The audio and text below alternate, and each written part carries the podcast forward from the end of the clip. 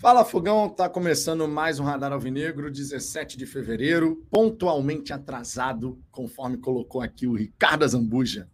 É, meu querido, você vai para a resenha. Aí a Digníssima faz um pedido para você.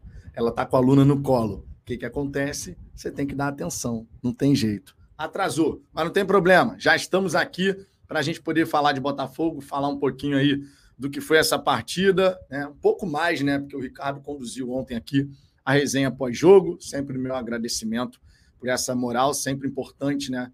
A galera trocando uma ideia sobre o que foi a partida e tudo mais. E a gente vai falar um pouquinho mais sobre o que foi o jogo do Botafogo e também as lições que a gente pode tirar desse confronto, né? Tivemos realmente algumas questões interessantes para serem destacadas. A união, time e torcida. É, eu concordo plenamente com tudo que já foi falado em relação à conexão que se cria né, com a equipe, com a comissão técnica, quando você tem um tipo de jogo que, mesmo na adversidade, você vê o Botafogo lutar, você vê o Botafogo manter uma estrutura de jogo, uma organização. E esse é o princípio básico para uma temporada de sucesso. Um time capaz de competir em todas as circunstâncias. E o Botafogo competiu. O Botafogo competiu. Para alguns torcedores, logicamente, quando a gente fala elogia, inclusive, né? O Botafogo ter competido, para alguns torcedores, isso significa ficar feliz com a derrota. E uma coisa não tem nada a ver com a outra, cara. Uma coisa não tem nada a ver com a outra. A gente não gosta de perder, nenhum torcedor gosta de ver seu time do coração ser derrotado, mas isso não nos impede, ou pelo menos não deveria nos impedir, de reconhecer o trabalho que foi feito. A gente pode sim criticar. O Rafael vacilou feio, não era para ter feito o que ele fez. O Adrielson acabou se precipitando também, tem crédito, obviamente, mas também tomou um amarelo bobo. Depois, aquele lance ali, não tinha necessidade de fazer a falta. Por mais que a gente pudesse tomar o gol naquele lance, por mais que isso pudesse acontecer, ainda tinha jogo pra caramba, mas tem que servir de lição. Agora, quando a gente elogia o trabalho coletivo da equipe, a gente está fazendo elogio a uma estrutura de jogo que a gente consegue perceber nesse time do Botafogo. A gente está elogiando a questão mental, óbvio. Tira o Rafael dessa história, vacilou feio. Mas quando a gente vê 9 contra 11 e os jogadores muito focados naquilo que tem que acontecer, ainda considerando também o que aconteceu com o Sampaio, um companheiro de equipe que sai de ambulância porque desabou no campo e lá no estádio, eu confesso a vocês que quando eu vi o Sampaio desabando sozinho, eu falei, ferrou, meu irmão. Eu falei, cara, é coração. A gente não sabe ainda, né? Ainda estão fazendo uma bateria de exames para saber o que, que o Sampaio de fato tem ou teve, né? É, a gente não tem que aguardar. Ele está em observação, está fazendo exames pelo menos até sábado. Até esse sábado aí ele vai estar tá nessa observação para poder descartar qualquer problema cardíaco e tal. Achou um susto danado. E você vê todas essas circunstâncias acontecendo numa partida e o time se manteve concentrado. Não tem como não elogiar esse lado, o que não significa dizer que a gente fica feliz por uma derrota. Mas existem jogos que criam de fato esse vínculo, essa conexão. E por isso que eu coloquei na capa dessa resenha: jogando juntos somos mais fortes. A conexão time-torcida, no meu ponto de vista, ela tende a aumentar. É tipo o que aconteceu no ano passado, naquele jogo contra o Internacional. Aquele jogo foi um ponto da virada, na minha opinião, na temporada, porque você criou uma conexão do time com a torcida muito forte. É, foi um jogo que marcou todo mundo, né? Que foi uma virada épica do Botafogo, saindo de uma situação adversa para caramba. É claro que existem proporções diferentes, né? Brasileiro, internacional, fora de casa, Campeonato Carioca, né, totalmente diferente. A gente sabe que tem essas diferenças. Mas existem jogos que marcam e existem jogos que criam essa conexão e fortalecem essa conexão. E é isso que está sendo elogiado, não a questão da derrota. Ninguém gosta de perder. Ninguém gosta de perder. Nenhum torcedor vai ficar feliz porque perdeu. Mas a gente deveria ter sim a capacidade de olhar para o trabalho que esses jogadores fizeram, que a comissão técnica fez, mesmo diante de um cenário para lá de adverso, e ter a capacidade de reconhecer e elogiar esse lado do trabalho, a organização, o jogo estruturado, a cabeça no lugar. Não estou me referindo ao Rafael nesse momento, estou me referindo aos nove jogadores que permaneceram em campo porque apesar de todo o cenário adverso, conseguiram jogar e conseguiram competir. Vamos conversar sobre isso, vamos conversar sobre outras questões que possam surgir aí ao longo dessa resenha, especialmente agora a lateral direita volta a ser, volta não, né? Se torna ainda mais intenso o debate em relação a essa lateral direita. Vamos conversar sobre tudo isso. Deixe o seu like, se inscreva aqui no canal. A gente está quase batendo a marca dos 28.300 inscritos e com a ajuda de vocês a gente vai chegar lá com toda certeza. Então fica esse pedido especial. Participem, mandem suas mensagens se você quiser dar uma moral aqui para o canal, você pode mandar seu superchat, vai ter prioridade de resposta. Assim que manda o superchat, vem para a tela, sua mensagem é respondida. E se você é membro do Fala Fogão, suas mensagens também são lidas mais vezes aqui ao longo dessa resenha. Tá bom? Vamos em frente, vamos em frente para que a gente possa trocar uma ideia sobre o Botafogo. Deixa eu passar na galera do chat para começo de conversa, ver o que, que vocês estão falando por aqui. Luiz HW, fala Vitão. Caramba, a redação Sport TV é podre. Destrincham o clássico paulista por uma hora e no clássico carioca os caras ficaram simplesmente, focaram simplesmente na expulsão do Rafael e no Vasco. Coisa de mesa de bar. Ah, normal, né? Nada que fuja muito da normalidade em relação a tempo de cobertura dos jogos do Botafogo. Edson Azevedo, boa tarde, Vitão. Tirando as expulsões de ontem, os jogadores honraram o nosso manto. Tem dia que a derrota ensina mais que uma vitória. Cara, eu acho que é bem por aí, sabia? Tem torcedor que não gosta de escutar isso, tá? Tem torcedor que, quando a gente fala isso de, pô, os caras honraram, os caras representaram, pô, vocês estão felizes com a derrota. Não. Mais uma vez eu tenho que repetir isso aqui: ninguém está feliz por perder. Mas a gente tem que reconhecer o trabalho que foi feito. Os caras realmente honraram a camisa do Botafogo. Os nove jogadores que permaneceram em campo e os jogadores que entraram honraram a camisa do Botafogo. Isso, na minha opinião, é inegável. Não tem como a gente simplesmente chegar e falar que esses caras, pô, cagaram e andaram. Não, não foi o caso. Pelo contrário. Pelo contrário, os caras realmente fizeram de tudo para não perder o jogo, em primeiro lugar, que era o grande objetivo a partir do momento que você fica com dois jogadores a menos, né? O primeiro objetivo é você não perder. E os caras fizeram de tudo, cara, para não perder o jogo. O Vasco com muita dificuldade de entrar na defesa do Botafogo, mesmo com dois homens a mais. Tanto é que a porta de entrada foram os cruzamentos, né? Mas 11, 11 contra 9. 11 contra 9. E o time do Vasco com muita dificuldade para criar várias circunstâncias. É claro que o PR teve que trabalhar, naturalmente ele teve que trabalhar, mas de verdade, de verdade, o, o, os jogadores que ficaram, os 11, os 9, melhor dizendo, né, que jogaram, e os outros que entraram ao longo dessa partida, os caras representaram. E aí entra aquilo que a gente está falando aqui da conexão. Isso cria uma conexão time-torcida, pelo menos no nosso entendimento. Lucineide Vieira, boa tarde. Está faltando mais maturidade. Apesar de ser um time experiente, cai muito em provocação e sem os reforços para o ataque vai ficar difícil. No futebol não existe milagre. Cara, claro que a gente pode chegar e falar a respeito de um certo destempero. O Rafael, evidente. O Rafael, evidente. No caso da Adrielson, quando ele peita o cara ali em primeiro lugar, era desnecessário também, porque ali você tem que manter a cabeça no lugar. A expulsão foi um vermelho direto, ele tomaria o amarelo de qualquer maneira, seria expulso, mas o árbitro decidiu dar o vermelho direto, que significa dizer que aquele amarelo que o Adrielson tomou, ele segue contando, né? Para fins de número de cartões Campeonato Carioca. Mas é aquela história, cara. Certas partidas elas têm que servir de lição. E essa parte de controle emocional no jogo contra o Vasco é a grande lição que a gente pode tirar. Outras questões que a gente pode extrair dessa partida entra mais como consolidação de certas questões que a gente tem visto nesse time do Botafogo do que lição. O Botafogo já é um time organizado, o Botafogo já é um time estruturado. A gente consegue perceber isso ao longo da partida, das partidas. Não estou dizendo que o Botafogo joga o supra-sumo do futebol mundial. É o melhor time do planeta. Não estou dizendo isso futebol mais bonito e vistoso do mundo. Não estou dizendo isso. Mas a gente consegue perceber um time organizado. O jogo do Botafogo é muito bem estruturado. Os, time, os jogadores sabem como se posicionar e se movimentar em campo, com a bola e sem a bola. Há margem para melhorias? Claro que há. A gente quer os reforços, a diretoria do Botafogo tem que agir para trazer os reforços. A gente tem falado isso constantemente aqui no canal. Precisamos preencher as lacunas do elenco Constantemente a gente bate nessa tecla, porque é necessário, porque a gente sabe que com os reforços, esse Botafogo ele se fortalece.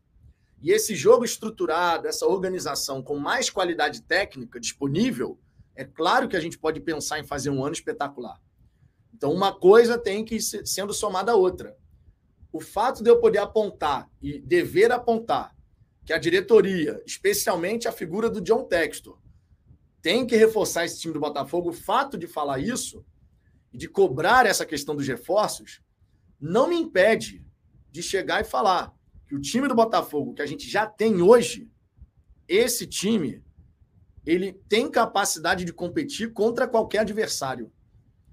Perceba, eu estou falando em capacidade competitiva. Eu não estou falando que o Botafogo ganha de qualquer adversário. Mas a gente vai ter a capacidade de competir time do Botafogo vai competir contra todos os adversários. Esse elenco atual, fortalecido, aí a gente pode começar a conversar sobre outras questões. Fortalecido, a gente pode conversar sobre outras questões. Cláudio Oliveira, Vitão, o John Texton não mandou mensagem enaltecendo os guerreiros, não? Cara, botou no Twitter.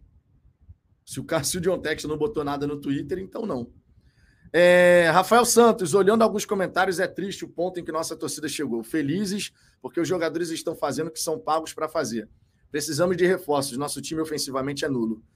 Cara, olha só. Essa história de que é triste o ponto que a nossa torcida chegou, porque a gente está enaltecendo um time que batalhou o tempo inteiro, apesar da adversidade, eu acho que é um, um olhar completamente deturpado do que é a real situação que os torcedores estão enaltecendo é o espírito de luta dessa equipe. Eu concordo, os jogadores são pagos para isso. Mas a gente sabe que no futebol nem sempre a teoria se aplica à prática. Na teoria, todos os grupos de jogadores que já passaram pelo Botafogo ou em outras equipes, todos os times do planeta, eles têm que fazer isso. Mas a gente sabe que, dependendo da circunstância de jogo, do contexto, o lado emocional pode fazer com que o time fique completamente desestabilizado. E não foi isso que aconteceu quando a gente ficou com nove jogadores em campo. E é isso que a torcida está enaltecendo. E em relação a isso, não tem nada de triste, cara, da gente enaltecer um time que, diante de um cenário completamente adverso, não se desestabilizou. O jogo continuou estruturado. Repito, não estou me referindo ao Rafael, o Adrielson vacilou também, tem crédito, logicamente perdeu ali um pouquinho a cabeça quando tomou o cartão amarelo, desnecessário tomar aquele amarelo daquela forma como foi, e depois fez aquela falta sendo o último homem. No caso da Rafael, não. Rafael foi um destempero total ali. Realmente, não tem como falar que não. Beleza, ele não teria sido expulso se aquele pênalti inexistente não tivesse sido marcado, mas uma coisa não anula a outra. Certo? Uma coisa não anula a outra. Na hora do jogo lá no estádio, eu confesso a vocês que de onde eu estava, eu não percebi que naquela confusão de jogador para lá, jogador para cá, o Rafael tinha tentado desferir um soco no adversário. Ah, não deu para perceber de onde eu estava na arquibancada. Eu foquei muito mais no pênalti inexistente assinalado em relação à falta que supostamente o Carly teria feito, que não aconteceu. Essa falta não aconteceu. E estava na nossa frente, inclusive. Tanto é que, pô, quando a gente viu o árbitro marcar o pênalti, o Guilherme, nosso glorioso Guilherme Ferraz, que está aqui no chat, inclusive, ele falou: meu irmão, não dá. Não dá, eu vou embora. Porque marcar esse pênalti é a coisa mais bizarra que pode acontecer. Ainda bem que tinha o VAR, só que né, o Rafael vacilou pra cacete. E depois, vendo as imagens, é que eu vi o que, que o Rafael tinha feito. E vacilou, não tem justificativa. Por mais que a gente possa falar que, olha, ele não teria sido expulso se essa penalidade inexistente não tivesse sido marcada. É verdade mas uma coisa aconteceu, então a outra não deveria ter acontecido só por isso. Rafael errou. O Rafael errou. A galera foi no Instagram do Rafael xingar o jogador. Ele desabilitou o Instagram, inclusive, né? É, desativou lá por hora o Instagram dele. Mas a gente tem que sim enaltecer, e o ponto de vista que a gente está colocando é esse. Eu não estou feliz pela derrota. Nunca vou ficar feliz com uma derrota do Botafogo em circunstância alguma. Mesmo que essa derrota prejudique absurdamente um rival, o meu foco vai ser sempre o Botafogo ganhar. Eu nunca vou querer ver o Botafogo sair derrotado, porque de repente isso pode prejudicar um rival do Botafogo. Tô nem aí para isso, meu irmão. Cada time tem que saber do seu. Então eu vou sempre focar no Botafogo sair vitorioso. Mas o fato é que a gente tem que enaltecer o que os jogadores fizeram com 9 contra 11. É para ser enaltecido sim. Isso não é triste, pelo contrário. Isso mostra que a gente tem um time que nessa temporada tem a capacidade de porra, batalhar para chegar onde a gente deseja, especialmente se chegarem os reforços que a gente tanto está querendo ver. Essas lacunas sendo preenchidas. Uma coisa sendo somada à outra, tem tudo para dar bom, cara. Tem tudo para dar bom. Vinícius Pinheiro, boa tarde. Essa derrota não me, preocupa, não me preocupa muito. Somente as expulsões me deixaram com o pé atrás. Iremos jogar jogos decisivos e eliminatórios e não podemos cometer esses erros novamente. Pois é. Pois é. A gente precisa ver o time do Botafogo sempre mantendo o controle emocional. Isso não aconteceu com o Rafael e no primeiro momento do cartão amarelo com o Adrielson. Eu sei que ninguém tem sangue de barata, eu sei disso tudo. Mas controle emocional em jogos mata-mata, que não era o caso ontem, mas considerando que a gente ainda deve ter e vai ter ao longo dessa temporada esse tipo de confronto, controle emocional é extremamente fundamental para que você possa superar momentos adversos. E aí eu dou como exemplo a equipe do Palmeiras, por exemplo. A equipe do Palmeiras no ano passado mostrou uma força mental sinistra, meu irmão. Foi eliminado na Libertadores, é verdade, com um jogador a menos. Já tinha classificado contra o Atlético Mineiro com um jogador a menos, mas ainda assim competiu o tempo inteiro. E, eu, e a gente viu o Botafogo competir no jogo de ontem. Esse que é o grande X da questão. Não tem como qualquer torcedor do Botafogo falar que o time não competiu. Ah, Vitor, mas não criou várias circunstâncias de gol. É claro, a gente estava 9 contra 11. Mas ainda assim, o Botafogo teve chance de fazer o gol. Ainda assim, mesmo 9 contra 11, nós tivemos possibilidade de marcar o nosso gol. Então, isso tem que ser enaltecido. Não é enaltecer a derrota. Não é isso. Leão RJ, a partida foi uma M e o time foi cabaço, sem romantização. Bom, são visões diferentes. Não acho que enaltecer a luta que a gente viu é romantizar. Não acho que seja. A gente está falando de uma característica dessa equipe. Um time que luta, que é organizado, que se mantém estruturado, mesmo com dois jogadores a menos. Se alguns torcedores não conseguem enxergar que isso é um ponto positivo para caramba, paciência, né? Não tem muito o que falar para esse torcedor, porque é aquilo que o Ricardo até falou ontem. Você tem que olhar com os olhos de quem quer enxergar. Se você não quer enxergar, não há nada que eu vá falar aqui, que o Ricardo vai falar, ou que qualquer outro canal vai falar, que vai te convencer do contrário. Então, para alguns, vai ser romantizar, para outros, vai ser enxergar características fundamentais pensando na sequência da temporada. Temos sim que cobrar os jogadores por um controle emocional, mas ao mesmo tempo enaltecer quem permaneceu em campo, porque esses mantiveram sim um controle emocional absoluto ao longo de todo o confronto, mesmo quando saiu atrás do placar. Mesmo quando saiu 1 a 0 do Vasco, mesmo quando a gente estava atrás do placar, os caras continuaram ali focados no que tinham que fazer. Foi 2 a 0 teve gol de bola parada, infelizmente, mas o time foi valente, cara. O time foi valente. Isso não pode deixar de ser, de ser enaltecido. Alvinegro de Palhoça, boa tarde, Vitão. A digníssima gostou do ramo que você preparou? Pô, claro. Hambúrguer, foi um hamburgão, meu irmão.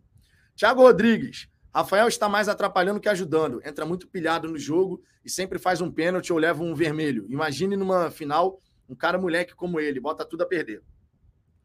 Eu fico chateado pela, pela decisão que o Rafael tomou dentro de campo. Fico muito chateado de verdade, porque a gente falou aqui, e isso era o que estava acontecendo, não era coisa da nossa cabeça. Se você pegasse o primeiro jogo do Rafael no ano, o segundo, o terceiro, você estava vendo algum progresso. E eu falei sobre isso aqui. Você estava. O fato dele ter feito a cagada que fez ontem não muda o fato de que nas três partidas seguidas que ele fez, a gente viu algum progresso. A redução da afobação. O Rafael no primeiro jogo muito mais afobado, no terceiro jogo já menos, ainda precisando evoluir nesse quesito. Então eu fico muito chateado pelo jogador, porque não era para ele ter feito isso. Não era para ele ter tomado essa decisão intempestiva de, porra, tentar agredir. Tanto é, cara, que o Rafael nem fala nada. Quando o árbitro vai na direção dele para dar o vermelho, ele sabe que fez merda. Ele sabe que fez cagada. Ele errou. Todo mundo sabe que ele errou. Então, naturalmente, vão ter que conversar com o Rafael. Isso joga ainda mais pressão e peso para cima do lateral que vai chegar. Isso não pode ser desconsiderado. Né? O, o, o Di Plácido aí, que está conseguindo a liberação junto a Lanús, deve de fato chegar ao Botafogo, pelo que parece, né? Vai jogar uma pressão ainda maior para cima dele, uma expectativa ainda maior para cima dele, porque a torcida não gosta muito do Daniel Borges, que ontem entrou e fez um bom papel, diga-se, tá? Ontem entrou e fez um bom papel. E o Rafael, que parte da torcida ainda tinha aquela coisa de, pô, uma esperança ali, parece estar tá progredindo e tal. Quando você vê uma atitude como essa, meio que o saldo positivo que o Rafael estava ganhando com alguns torcedores, ele zera e negativo esse saldo de confiança. Então eu fico chateado pelo jogador, cara, porque não era o momento dele. Na verdade, nunca é o momento de fazer uma cagada dessa, né? Mas totalmente desnecessário a medida que ele tomou de tentar agredir o adversário numa situação como essa, cara, um jogo de mata-mata, realmente pode botar tudo a perder. Então, por isso que eu fico chateado por, por ele ter tomado essa atitude. Mário Neto, fala Vitão. Hoje eu estou chateado, mas confiante no treinador. O time entendeu o que estava acontecendo em campo e é preciso entender uma coisa: evitamos uma goleada.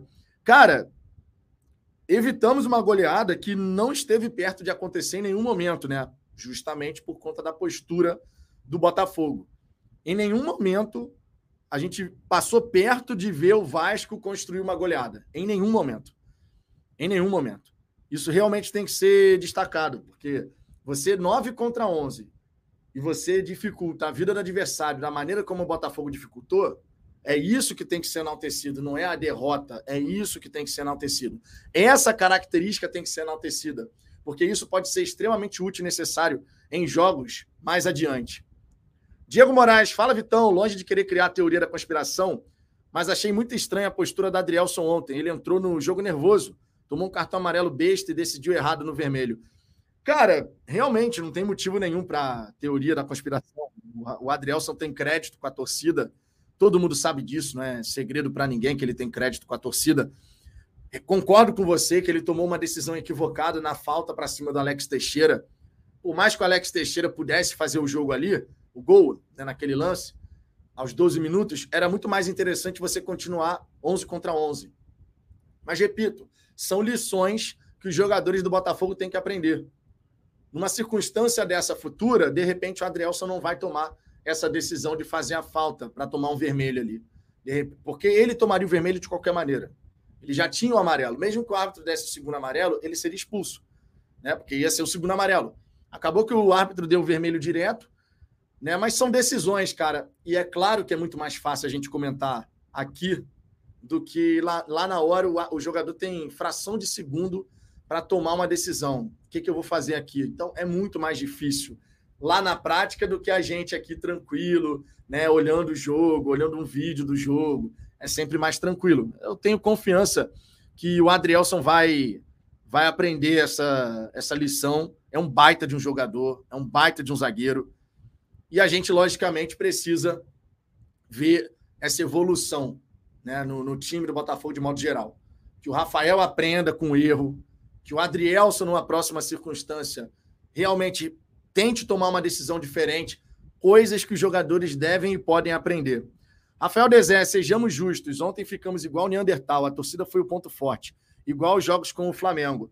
Cara, a torcida merece elogios. Queria, inclusive, fazer críticas aqui críticas pesadas à diretoria do Vasco, tá? O, que foi feito ontem com a torcida do Botafogo, que, pô, já com a bola rolando, ainda tinha que tentar trocar ingresso, isso é uma palhaçada. Isso é uma palhaçada.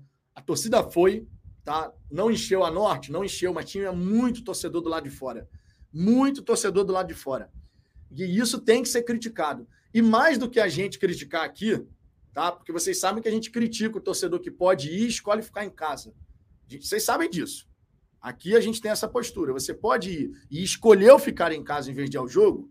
Na minha opinião, você está vivendo o Botafogo da maneira errada. Não me acho mais torcedor do que ninguém. Mas se você pode estar presente no estádio, vivenciar toda aquela atmosfera, é muito maneiro, cara. Você está ao lado dos seus. E a nossa, nossa opinião e posição em relação a isso nunca vai mudar.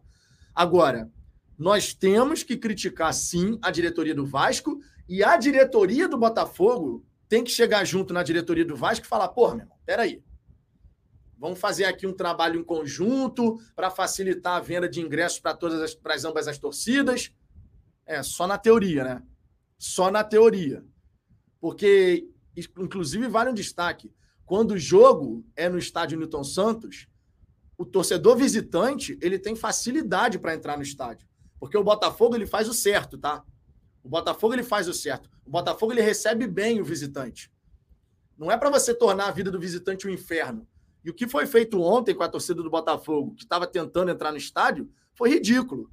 Não é uma determinação da diretoria do Vasco de trocar o ingresso, é uma determinação da Polícia Militar, mas que você disponibilize, então, quantidade de bilheteria suficiente, porque era nítido e evidente que próximo do horário da partida você ia ter um caos nas bilheterias.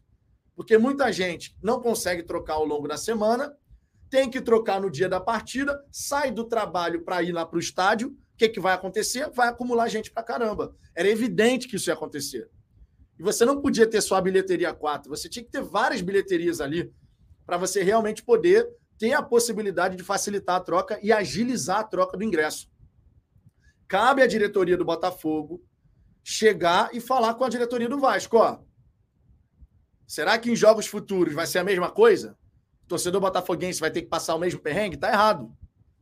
Então a gente aqui cobra a presença da torcida no estádio, mas ao mesmo tempo temos que cobrar a postura da diretoria do Botafogo de chegar para a diretoria do adversário, seja Vasco, seja Fluminense, né? Contra o Fluminense a gente também teve que trocar ingresso, só que a presença de público foi menor. Então, naturalmente, o que, é que a gente precisa? Que em jogos futuros a operação e o Botafogo tem que exigir isso, a operação ela seja muito mais amigável para o torcedor botafoguense. Não só para o torcedor que tem o mando de campo, seja Fluminense, seja Vasco, seja Flamengo. É necessário que as equipes aqui do futebol carioca né, tenham um tratamento, tenham isonomia de tratamento. O Botafogo trata bem quando é mandante. O visitante vai lá, tranquilo, entra no estádio. Pô, mas a nossa torcida também tem, tem que ter recíproca, né? Isso é básico aí. Isso é básico. Deixa eu descer mais um pouco aqui. O Ricardo Carbone, esse Rafael tinha que ser multado. Eu não sei se vai ser multado. É, não sei se o Botafogo trabalha dessa maneira, com esse procedimento. Mas, no mínimo, no mínimo, tem que tomar uma chamada ali, né? No mínimo, eu espero que o Rafael tenha chegado no vestiário e, porra, se desculpado com os seus companheiros porque é um trabalho coletivo ali. Quando você toma uma decisão intempestiva como essa, quando você tenta agredir o adversário, não é só você que você está prejudicando. Você está prejudicando o trabalho de toda a equipe. Não é a família Botafogo? A família também erra. Os membros dessa família também erram. Não é para a gente execrar ninguém. Mas o, Botaf o Rafael ele tem que repensar essa postura. Ele tem que repensar essa atitude, porque ele está errado. O Rafael está errado. Indiscutivelmente ele está errado. Mas que ele possa ter pedido desculpa aos seus companheiros, os companheiros certamente vão abraçar o Rafael, o Castro, a comissão técnica imagina a mesma coisa. Não sei se o Botafogo trabalha com multa, mas de verdade, o ponto mais importante não é doer no bolso. O ponto mais importante é ele aprender aqui, ó. Tu pode chegar e fazer, ó, tá multado, mas ele tem que aprender aqui. Ele tem que se controlar aqui. É isso que a gente tem que esperar do Rafael. Porque não pense, não pense você que o Rafael vai simplesmente agora, por conta desse erro, eu não acredito nisso, que ele vai ser completamente descartado assim, nunca mais vai entrar. Eventualmente, ele pode ter a chance de jogar. Ah, vai aumentar a competição agora, porque vai chegar um lateral, e ele vai ter que mostrar né, futebol, ele vai ter que mostrar evolução. E competição, sombra, é sempre importante, porque você vai ter que evoluir tecnicamente, taticamente e mentalmente e mentalmente. Você vai ter que realmente evoluir para poder chegar e dar conta do recado. Que a comissão técnica deu respaldo ao jogador, né?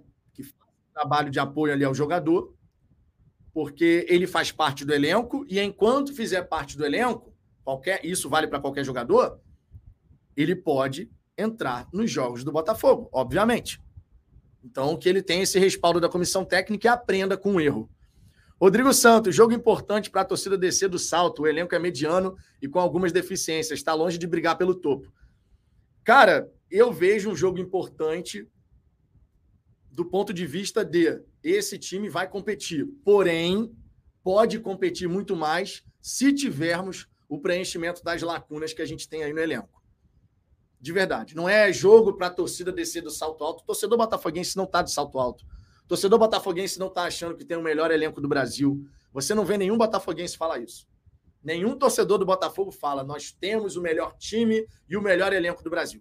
Nós simplesmente falamos que temos um elenco com boas opções, especialmente no setor de meio de campo. Temos ali uma zaga muito forte, mas é claro que a gente tem lacunas. E todo torcedor botafoguense ele entende que essas lacunas têm que ser preenchidas. É completamente ilusório achar que o Botafogo não precisa de contratações. E a diretoria, em especial a figura do John Textor, tem que buscar agir em cima disso. Porque a gente realmente precisa desses reforços. Se o time do Botafogo, com o elenco atual, já entendendo os conceitos de jogo do Castro, já compete 9 contra 11, você imagina esse time com mais qualidade disponível, com mais opções disponíveis. É claro que a gente pode pensar em ir longe nas competições, mas a gente precisa reforçar. Sem sombra de dúvida que a gente precisa reforçar. Agora, não tem essa de salto alto. A torcida do Botafogo estava achando que era o melhor time, o melhor elenco do Brasil, que não precisa de reforços. Em lugar nenhum você escuta sendo falado, sendo falado isso. Em lugar nenhum. Marinete Amorim, boa tarde, Vitão. Saudações alvinegras. Tenho orgulho do nosso time, time de guerreiros. É para a gente ter orgulho, sim, tá? da postura, da atitude. Lembrando que quando a gente tem esse orgulho, a gente não está orgulho da derrota. Tem torcedor que leva para esse lado de forma desmedida, descabida. Nenhum torcedor fica feliz por ver o seu time do coração perder. Mas mesmo numa derrota, dependendo de como a partida se desenrolou, você pode sim sentir orgulho daquilo que você viu. E, e esse time do Botafogo, e a resposta veio na arquibancada, na arquibancada, vocês que estavam também assistindo a partida aí pela Casé TV, vocês puderam escutar em inúmeras oportunidades a torcida do Botafogo, ó, cantando a plenos pulmões, o que é um retrato, inclusive, da nossa torcida, tá? Que é um retrato que tem que ser elogiado. Nós não dividimos estádio, nós não conseguimos colocar ali metade, metade. Ficou longe disso, inclusive. A torcida do Vasco era a maioria, dois terços do estádio, pelo menos, era de Vascaínos. Mas essa torcida, mesmo em menor número, a torcida do Botafogo se faz ouvir. Via de regra, a torcida do Botafogo se faz ouvir. A minha voz está até meio rouca aqui, meio prejudicada. Estou forçando aqui a voz para poder tentar falar num tom normal. Porque, meu irmão, a gente cantou pra cacete ontem. Mas cantou demais.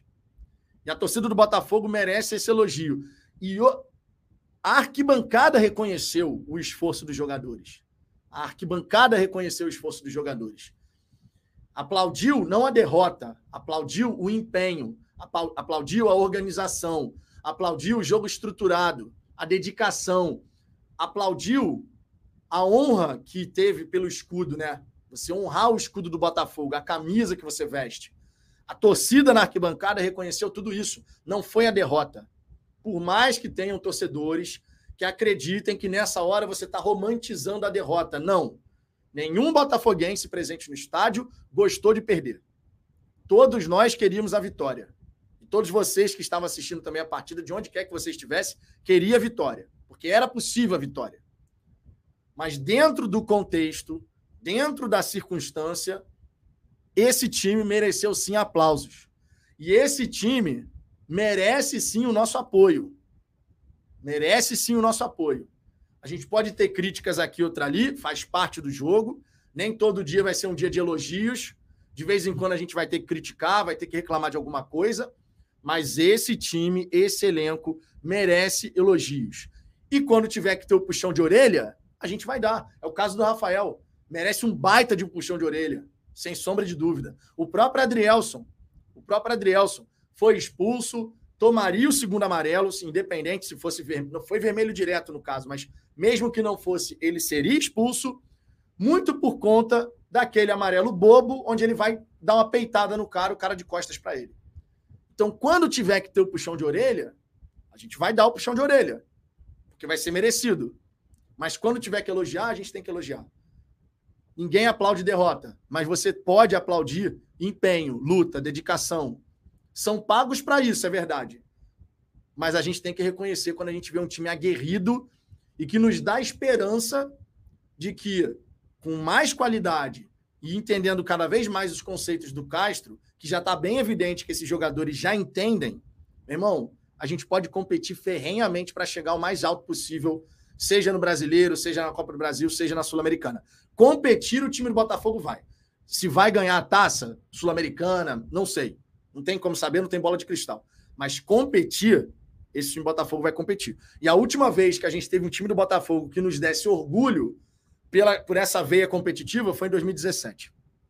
Foi em 2017. Tiago Fayad, boa tarde. Independente da chegada de reforços, é necessário rever o jogo de ontem. Além das expulsões, ontem os jogadores do Vasco estavam conseguindo encontrar corredor no meio-campo para dar passes. É, mas aí o jogo foi condicionado, né, Fayad? O jogo foi condicionado. O Botafogo tentou e conseguiu preencher bem os espaços. Mas é claro que você jogando 9 contra 11, mesmo 10 contra 11, vai ter mais espaço. Então não adianta a gente achar que o time do Botafogo ia preencher todos os espaços 100% do tempo. Você está em inferioridade numérica. Se você tem essa inferioridade, como é que você vai conseguir igualar 100% do tempo os espaços? Então a gente também não pode desconsiderar esse elemento da história, né? Deixa eu seguir descendo aqui para ver outras mensagens. A Yolanda Rezende. Melhor time é o Palmeiras, intensidade absurda. Aprecie seus jogos. Com certeza, com certeza. O Palmeiras ele já tem um jeito de jogar muito consolidado e a gente está buscando chegar nesse nível de um jogo muito consolidado. A evolução que a gente já viu o time do Botafogo apresentar de 2022 para cá, acho que é muito evidente, né? Não estou falando de qualidade dos jogadores, estou falando de conceitos de jogo que estão sendo executados. De 2022 para cá, até o presente momento, é notória a evolução tática desse time do Botafogo. E quando você tem um time forte taticamente, esse é um belo pontapé inicial para que você possa competir pelos lugares mais altos, né? pelo pódio. Esse é o ponto que a gente tem que destacar. Quando você tem um time taticamente forte e você agrega qualidade técnica, e aí entra a cobrança em cima da diretoria, em especial John Textor, porque a palavra final é dele, a caneta final é dele, certamente a gente vai vendo que o time do Botafogo tem tudo para progredir, tudo para evoluir. De verdade.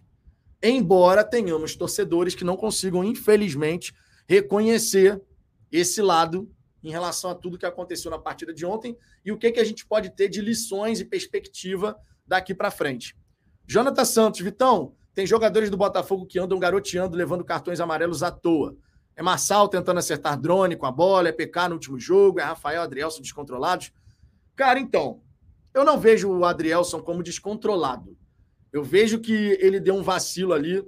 O cara, não sei se vocês repararam, mas no lance que o Adrielson dá uma peitada no jogador do Vasco que acaba tomando um amarelo, o jogador do Vasco ele chega com a mão aqui na cara do Adrielson. Não caracteriza um soco, mas o jogador do Vasco, para empurrar, empurrar, o Adrielson, ele chega e faz assim no Adrielson. E aí o Adrielson tem, teve a ação e teve a reação, né? Em relação a dar essa peitada no adversário.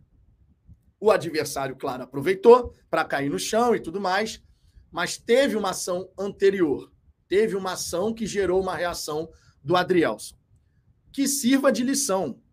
O Marçal, a gente sabe que toma muito cartão, é do jogador.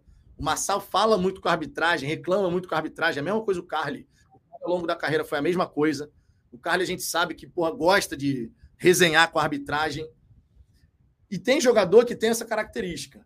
O mais importante é a gente não ter jogador sendo expulso ou tomando cartão amarelo por agressão, por essa questão do destempero. Isso realmente não pode acontecer. E claro, a questão do drone, que é uma porra completamente inusitada. Acredito que o Marçal não vai mais repetir jogar a bola num drone, né? Acho que a lição já foi aprendida. É, deixa eu ver aqui outras mensagens. Tem mensagem pra caramba, eu tô lá em cima ainda, tô descendo aqui um pouquinho, ó. Ricardo Azambuja, a nossa diretoria tem tido uma postura de omissão nesse assunto. O Botafogo deve, por obrigação, garantir que sejamos respeitados. Preciso em relação à questão do ingresso. Concordo plenamente. É aquilo. Aqui no Fala Fogão, eu, Ricardo, o Cláudio também, quando participa aqui das nossas resenhas, vai voltar o Cláudio Pantufa. É, a gente cobra muito a presença da torcida no estádio, especialmente no estádio Newton Santos. Mas nesses jogos em que o Botafogo é visitante, a diretoria tem que lutar pelos interesses da torcida. A diretoria do Botafogo tem que lutar pelos interesses do torcedor. Não pode o torcedor botafoguense ficar passando o perrengue que passou ontem. Não pode. A diretoria do Botafogo tem que chegar junto da diretoria do Vasco e falar: pô, meu irmão, não era uma operação bacana, conjunto, em parceria? Pô, só facilitou o lado da torcida do Vasco. Dificultou a vida do torcedor botafoguense. E isso é algo que a diretoria do Botafogo tem que agir em cima. Sem sombra de dúvida. Porque, repito, quando é no estádio Newton Santos, o Botafogo faz o certo. O Botafogo trata bem o visitante. Esse é o certo. Infelizmente, no futebol brasileiro, via de regra, os times mandantes cagam para o torcedor visitante, dificultam ao máximo a vida do torcedor visitante. Então, a diretoria do Botafogo, ela está certa ao agir na hora que recebe o visitante. Só que as outras diretorias dos outros times, aí faz aquele jogo, né, que eu sinceramente considero um jogo sujo, que é você dificultar a vida do torcedor visitante para ir ao estádio. É, na minha opinião, o Botafogo tem que lutar muito em relação a essa questão, sim. Outras mensagens aqui, o Gabriel Silva, essa expulsão idiota dele já estava para sair desde o ano passado, desequilibrado. É preciso, né, aprender a lição. É preciso aprender a lição, que o Rafael saiba absorver as críticas. A galera chegou lá no Instagram dele, ele desabilitou o Instagram até por conta disso, porque a galera devia estar tá xingando pra cacete o Rafael. Ninguém é obrigado a ficar lendo xingamentos, mas é preciso que o Rafael reflita sobre essa parte mental do jogo. Essa afobação de entrar firme, de, sabe, de estar tá sempre a ponto de fazer uma falta dura, que vai levar um cartão, que vai gerar uma expulsão. E ontem não foi nenhuma entrada. Ontem não foi uma falta. Ontem foi um destempero total. Repito, lá no Maracanã, eu vi que teve uma confusão ali, os jogadores assim, mas eu não consegui ver que era o Rafael tentando desferir um soco no adversário. Por isso que na hora, inclusive, quando eu coloquei no Twitter, falei: caraca, meu irmão, isso aqui é um roubo descarado, porque eu não tinha visto de longe a atitude do Rafael. Depois, vendo a atitude do Rafael, aí ficou bem evidente. É claro ele não seria expulso, aquilo não teria acontecido se o árbitro não tivesse marcado uma penalidade inexistente. Só que uma coisa não pode gerar a outra. O fato do árbitro ter marcado pênalti não deveria fazer o Rafael perder a cabeça do jeito que perdeu naquele momento. Independente do que pode ter sido dito, independente da provocação que aconteceu ali na hora, não interessa, tá errado. E o jogador tem que refletir sobre isso. O jogador tem que refletir sobre isso. E mais uma vez destaco aqui: o fato do Rafael ser botafoguense pouco importa nessa hora. A gente achou super bacana quando ele chegou no Botafogo. Pô, Rafael é botafoguense, é um de nós dentro de campo. É, mas a camisa do torcedor, ela tem que ficar guardada no armário. A camisa do Rafael torcedor, ela tem que estar no armário. O Rafael que joga é o atleta profissional que chegou ao Botafogo e ainda não conseguiu mostrar o seu real potencial, o seu real futebol. Não é o Rafael torcedor que eu quero em campo. É o Rafael focado, atleta. Não é o. Eu, por exemplo, quantas vezes, de repente, vocês também, em algumas partidas do Botafogo que a gente ficou irritadíssimo, que a gente fala assim: meu irmão, se eu fosse atleta profissional, já tinha dado meia dúzia de chute na canela de alguém aí. Quem nunca disse isso vendo o jogo do Botafogo e ra com raiva do que estava acontecendo dentro de campo? Eu lembro uma vez que estava eu e Ricardo no Maracanã isso, se eu não me engano, era 2013. O Ricardo pode corrigir. Eu acho que era 2013. Botafogo e Bahia. Não, 2013 não, 2014. Aquele jogo que o Emerson Sheik chegou na câmera depois, falou um monte de coisa da CBF, que o Botafogo teve dois, três expulsos. Aquele jogo, meu irmão, foi uma, cara, foi uma parada surreal. Eu e Ricardo, a gente nunca tinha sentido tanto ódio no coração vendo um jogo do Botafogo no estádio. E a gente, pô, ia vários jogos juntos. E a gente nunca tinha sentido a raiva. A sensação era de, meu irmão, eu tô com vontade de invadir o gramado para dar uma porrada nesse árbitro. A sensação lá em 2014 foi essa. Só para vocês terem uma ideia da raiva que a gente estava. Só que, cara, eu sou torcedor. Eu posso chegar e falar, cara, se eu fosse atleta profissional, com tudo que está acontecendo aí, possivelmente eu já tinha dado uma entrada violenta em alguém, realmente não podia ser jogador de futebol, não. Eu posso falar isso. Eu, fazendo esse exercício de imaginação. O Rafael, na hora que ele está ali, dane-se que ele torce para o Botafogo. Dane-se. Ele tem que ser um profissional. E um atleta profissional não pode perder a cabeça como ele perdeu. Ponto. Não tem nem discussão em relação a isso. Outras mensagens aqui. Wellington Fonseca, Jefferson, é, antes da reposição do Jefinho, estamos há mais de um ano sem lateral direito e ponta direita. A reposição do Jefinho ela tem que acontecer. Ele, inclusive, foi relacionado, pode fazer a estreia dele lá pelo, pelo Lyon. Ele foi relacionado e pode fazer a estreia hoje, inclusive. Vou até acompanhar a partida do Lyon para ver se o Jefinho entra nesse jogo. Estou curioso para ver o, o Jefinho na, na partida. É, a gente tem que ter a reposição sim para o Jefinho, mas realmente eu concordo aqui que o mais importante nesse momento, lateral direita, ponta direita. E, claro, depois você tem que ter o centroavante reserva, tudo isso que a gente já sabe. São mais quatro peças ainda que o Botafogo tem que contratar, né? Se a gente for bem sincero. Talvez agora até um zagueiro, né? A gente sabe que o Carly vai sair no meio do ano. O Sampaio, a gente espera que ele não tenha nada de problema cardíaco que possa afastá-lo dos gramados. Tomara, ele continue em observação, continue no hospital, vai fazer exames. Né? Foi um susto danado que ele deu na torcida. Eu fiquei com medo, cara, o bizarro do, do, do Sampaio tá tendo um ataque cardíaco no, no meio do jogo. Quando eu vi o Sampaio assim, porque eu, eu não sei se na televisão vocês viram de saída. Me digam aí, por gentileza, se vocês viram isso na TV, na transmissão se o Sampaio estava no quadro. Acho que sim. É... Mas, cara, quando eu vi o Sampaio desabando sozinho no meio da área, eu falei, ferrou. Ainda bem que não foi um ataque cardíaco, nada disso, mas foi um susto, cara. Foi um susto. Tomara que ele possa se recuperar, claro. É, o Botafogo possivelmente no meio do ano vai ter que buscar um zagueiro, né? Porque o Carly vai se aposentar. Mas não é a prioridade nesse momento, né? A prioridade nesse momento é lateral, né? O de Plácido pode chegar aí de repente, a ponta direita, né? a ponta, a, o centroavante reserva. Né? A gente também precisa pensar nessa posição. Tem algumas lacunas a serem preenchidas, vocês sabem bem disso. Marcos Vinícius, boa tarde, Vitão. Vim no canal do GG. Beijão para o Michael e para o Guilherme. O lance do Rafael em outra câmera e o cotovelo do Carly que bate no rosto do atleta do Vasco. E a mão do Rafael não acerta. Enfim, é, não seria cartão amarelo? Cara, às vezes às vezes, você tem a tentativa da agressão, e isso também conta, tá? É a tentativa da agressão. É... A tentativa de agressão não é, não é legal.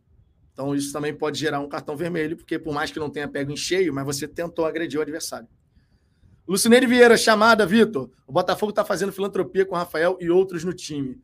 Não acho que é filantropia, cara. O Rafael, repito, é porque agora tudo que a gente vier a falar do Rafael vai ser condicionado por essa expulsão. Mas repito, antes dessa partida, antes dessa cena lamentável que ele acabou sendo expulso, você pegava os três jogos do Rafael e você via que estava tendo algum progresso. Estava tendo menos afobação na hora de entrar numa jogada. Ele começou a aparecer fazendo apoio lá na frente. Tem algumas questões que a gente pô, destacou aqui, porque mereceu destacar. Não que ele tivesse jogado para caramba, mas a gente foi vendo algum progresso. Só que agora, qualquer coisa que for falada em relação a Rafael vai ser condicionada pela expulsão.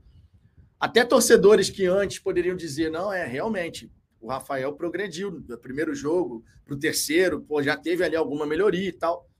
Até esses torcedores, por conta da situação de agora, podem chegar e falar: tá de sacanagem, tá de brincadeira, o Rafael não joga nada nunca. Porque acaba sendo condicionado, né? Porque foi um erro, pô, foi uma, um destempero grotesco do Rafael. Beto Freitas, os fatos de ontem sirvam para aumentar ainda mais a vontade de vencer o próximo jogo contra o Vasco. Concordo. Ontem, depois do jogo, parecia que eles tinham conquistado o título, tal a comemoração. Ah, cara, de repente vai, de repente vai nos brindar. O campeonato vai nos brindar aí em relação ao Botafogo conseguir fazer, quem sabe, uma final com o Vasco, quem sabe? Ou então a semifinal, né? Pode ser também a semifinal. Emerson de Abreu, fala Fogão. Vitor, você não acha, você não acho que o time sai mais fortalecido para a temporada? Acho. Acho. Gustavo Chagas, cara, eu fiquei no campo, entre as duas torcidas. A altura do canto do nosso lado era de arrepiar. Eu fiquei com os olhos marejados em diversos momentos. Pô, cara, foi sensacional. A participação da torcida do Botafogo, que, repito, mesmo em menor número, a torcida do Botafogo vira e mexe, ela faz isso. Mesmo em menor número, ela canta mais alto que a torcida adversária. Parece que é uma visão romântica da torcida, mas não é, cara, não é. A torcida do Botafogo ela se faz ouvir. Tá aí, ó, o Gustavo Chagas, glorioso Gustavo Chagas, lá do Glorioso Connection. Ó, beijão pro Chagas e pro Bento e pro Vitor também, né? Galera que faz parte da equipe lá do Glorioso Connection. Sigam lá, Glorioso Connection, sempre com uma resenha sensacional. A próxima, inclusive, é com o Fabiano, né? Pelo menos acredito que vai ser com o Fabiano novamente, que faltou luz. Fabiano Bandeira, conteúdo robusto. Encontrei com o Fabiano ontem, porra, gente da melhor qualidade, meu irmão. É, o próprio Gustavo Chagas aqui, que estava no meio, entre as duas torcidas, no campo, ele atestou isso de dentro do gramado, cara. Então não é uma visão romântica. A torcida do Botafogo se faz escutar. A torcida do Botafogo, mesmo menor número, ela canta alto pra cacete. A minha voz, ela tá prejudicada e tenho certeza que a de vários irmãos de camisa estão, estão prejudicadas hoje também por conta disso, cara. Porque tu começa a cantar, tu começa a... Meu irmão, é, é no grito, é no grito, é no grito. E eu acho isso muito foda da torcida do Botafogo, cara. Eu gostaria muito de ver sempre estádio lotado, estádio cheio. Vou sempre falar disso, mas eu sempre também vou enaltecer que quem está presente por diversas vezes carrega o time no grito. Carrega o time no grito. Mário Neto, Vitão, espero que quem queira contratar o Adrielson tenha visto essa partida de ontem tenha desistido. Dando risada aqui, né? Não é um jogo que vai fazer um time desistir do Adrielson, né? Rafael Desenha, maluco, na hora do Dali, Dali, pô, e Dali, Dali, Dali, meu fogo! Pô, meu irmão, sensacional, o estádio ecoava não se escutava outra coisa, não se escutava outra coisa. Não se escutava outra coisa, de verdade. Vitor Esquetino, do canal Estrela Solitária. Sigam lá o canal Estrela Solitária também, hein? Boa tarde, quero pegar o Vasco no mata-mata do Carioca. Vamos vingar essa derrota com juros. Estilo 2010. É, e 2010 teve aquela pancada que a gente levou, né? Depois a gente deu troco, é verdade. Fomos campeões cariocas aí. Título importante, né, pro, pro moral da galera. Eu quero ganhar o Carioca, cara, de verdade. Eu quero ganhar o Carioca porque, por mais que, por mais que não seja um título relevante que todos nós desejamos, mas é um título que vai coroar um trabalho que está sendo bem feito, sabe? É um tiro, é um título para você poder dar uma injeção de ânimo ainda maior nesse time, nesse grupo e para a torcida também, pensando em Sul-Americana, Brasileiro, Copa do Brasil. E sem contar que seria um belíssimo de um tapa na cara da Ferge, né? Botafogo campeão numa edição que a Ferdi tentou de várias formas é, dar uma cravada no Botafogo, porra, meu irmão, tem que ser destacado isso aqui, né? Textosterona, dizem que advogado bom não advoga em causa própria. Tô começando a acreditar que jogador não pode jogar pelo seu próprio time. Sangue ferve, sangue ferve, sobe para a cabeça e paixão. A paixão. Cara, depende muito do jogador, cara. Vamos pegar aqui o caso do nosso adversário. O Alex Teixeira, ele é vascaíno. Todo mundo sabe disso. Alex Teixeira é vascaíno. É, tem essa relação muito emocional com o Vasco. Outros jogadores que passaram pelo Vasco, Juninho Pernambucano, vascaíno também, cara. A questão de você ser torcedor do time, ela não é determinante para você ser craque, para você jogar para cacete, e também não pode ser determinante para você ter um destempero. Você é torcedor do time, mas na hora que você entra em campo, você é um atleta profissional, você não está lá como torcedor. Você está lá como um atleta profissional e você tem que ser responsável.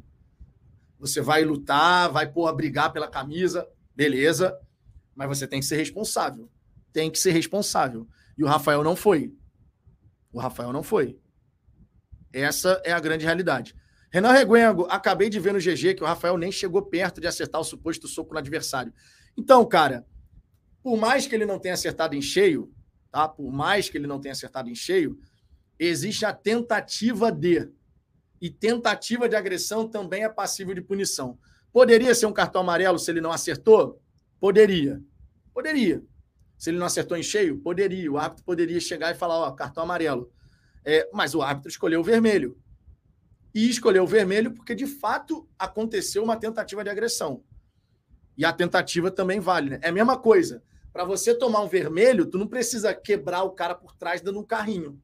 Se você dá um carrinho por trás e você não pega em cheio, mas você comete a falta, você vai ser expulso. Porque carrinho por trás não pode. Pelo menos deveria ser expulso. Você não precisa quebrar o tornozelo do cara dando carrinho por trás para ser expulso. Você deu o carrinho, o cara pulou, tu acertou ele mais de leve, mas ainda assim acertou, e você vai ser expulso por isso. Então assim, a gente sabe que isso acontece, né? É, Rodrigo Santos, deixem o Rafael em paz, está tendo sequência agora só. Eu acho que isso tem que ser levado em consideração. Repito, vai ter muito torcedor que vai condicionar qualquer avaliação do Rafael agora por esse caso, por esse destempero. Ele errou, mas não acho que a gente tem que execrar o Rafael. De verdade, não acho. Acho que é uma atitude equivocada da nossa parte, enquanto torcedores, execrar qualquer jogador desse elenco. Real mesmo. Acho que é uma atitude completamente equivocada. A gente entrar numa de execrar o cara. Irmão, errou, foi criticado, está sendo criticado, mas ele continua fazendo parte do elenco do Botafogo. E possivelmente ele vai voltar a ter oportunidade. Certo? Que a comissão técnica converse com o Rafael, que o Rafael, principalmente, faça um exercício de reflexão sobre as atitudes que ele vem tendo em relação a essa questão da afobação, de entrar muito duro sempre, não sei o quê. Colocar a cabeça no lugar, porque ele continua fazendo parte do elenco. E, eventualmente, ele vai voltar a ter oportunidade. Não sei se vai ser agora ainda no Campeonato Carioca, se o Castro vai mudar alguma coisa depois que ele vai cumprir suspensão contra o Flamengo, mas depois ainda tem dois jogos contra equipes pequenas, certo? A gente ainda vai enfrentar dois pequenos nessa sequência final da fase inicial do Carioca. Logo, logo, a gente vai cobrar, vai criticar, mas no momento que o Rafael voltar, que ele possa realmente performar bem. Ele fez três jogos onde teve algum progresso, e todo mundo aqui, não todo mundo, mas muita gente aqui no chat, quando a gente falou sobre isso, concordou. Pô, o Rafael deu uma evoluída parte física, parte tática, parte técnica, mas a parte psicológica, essa depende do Rafael fazer a reflexão. Mas eu concordo com a visão do Rodrigo aqui, deixar o Rafael em paz. Está sendo criticado e cobrado, natural, mas depois disso, meu irmão, ó, passou hoje. Vamos em frente. Não vamos ficar remoendo eternamente essa parada. Sinceramente, eu acho que é contraprodutivo a gente ficar remoendo eternamente essa situação. E cada Zambuja, esse dia foi absurdo mesmo, em relação, em relação ao que eu falei aqui da, da partida Botafogo e Bahia, no 2014. É, mas a minha maior raiva foi aquele Botafogo e Figueirense de 2007. Ah, aí tem motivo para isso, né? Aquele, aquele jogo de 2007, meu irmão. Thiago Fayad, ontem percebi o quanto precisamos de jogador que no um contra um seja diferenciado, assim como o Jefinho foi, sem ficar chorando pela sua ida, lógico, né? Mas é importante termos jogadores com essa característica no time. Concordo plenamente. Concordo plenamente. Temos o Superchat aqui. Superchat tem prioridade, vem para a tela, logicamente. Jefferson Barbosa, falando em vermelho, lembro da perna quebrada do João Paulo contra o Vasco. O problema é que a arbitragem sempre puxa contra o Botafogo, mas vamos seguir em frente. Aquele jogo, o João Paulo quebrou a perna e o Rildo não foi expulso, né?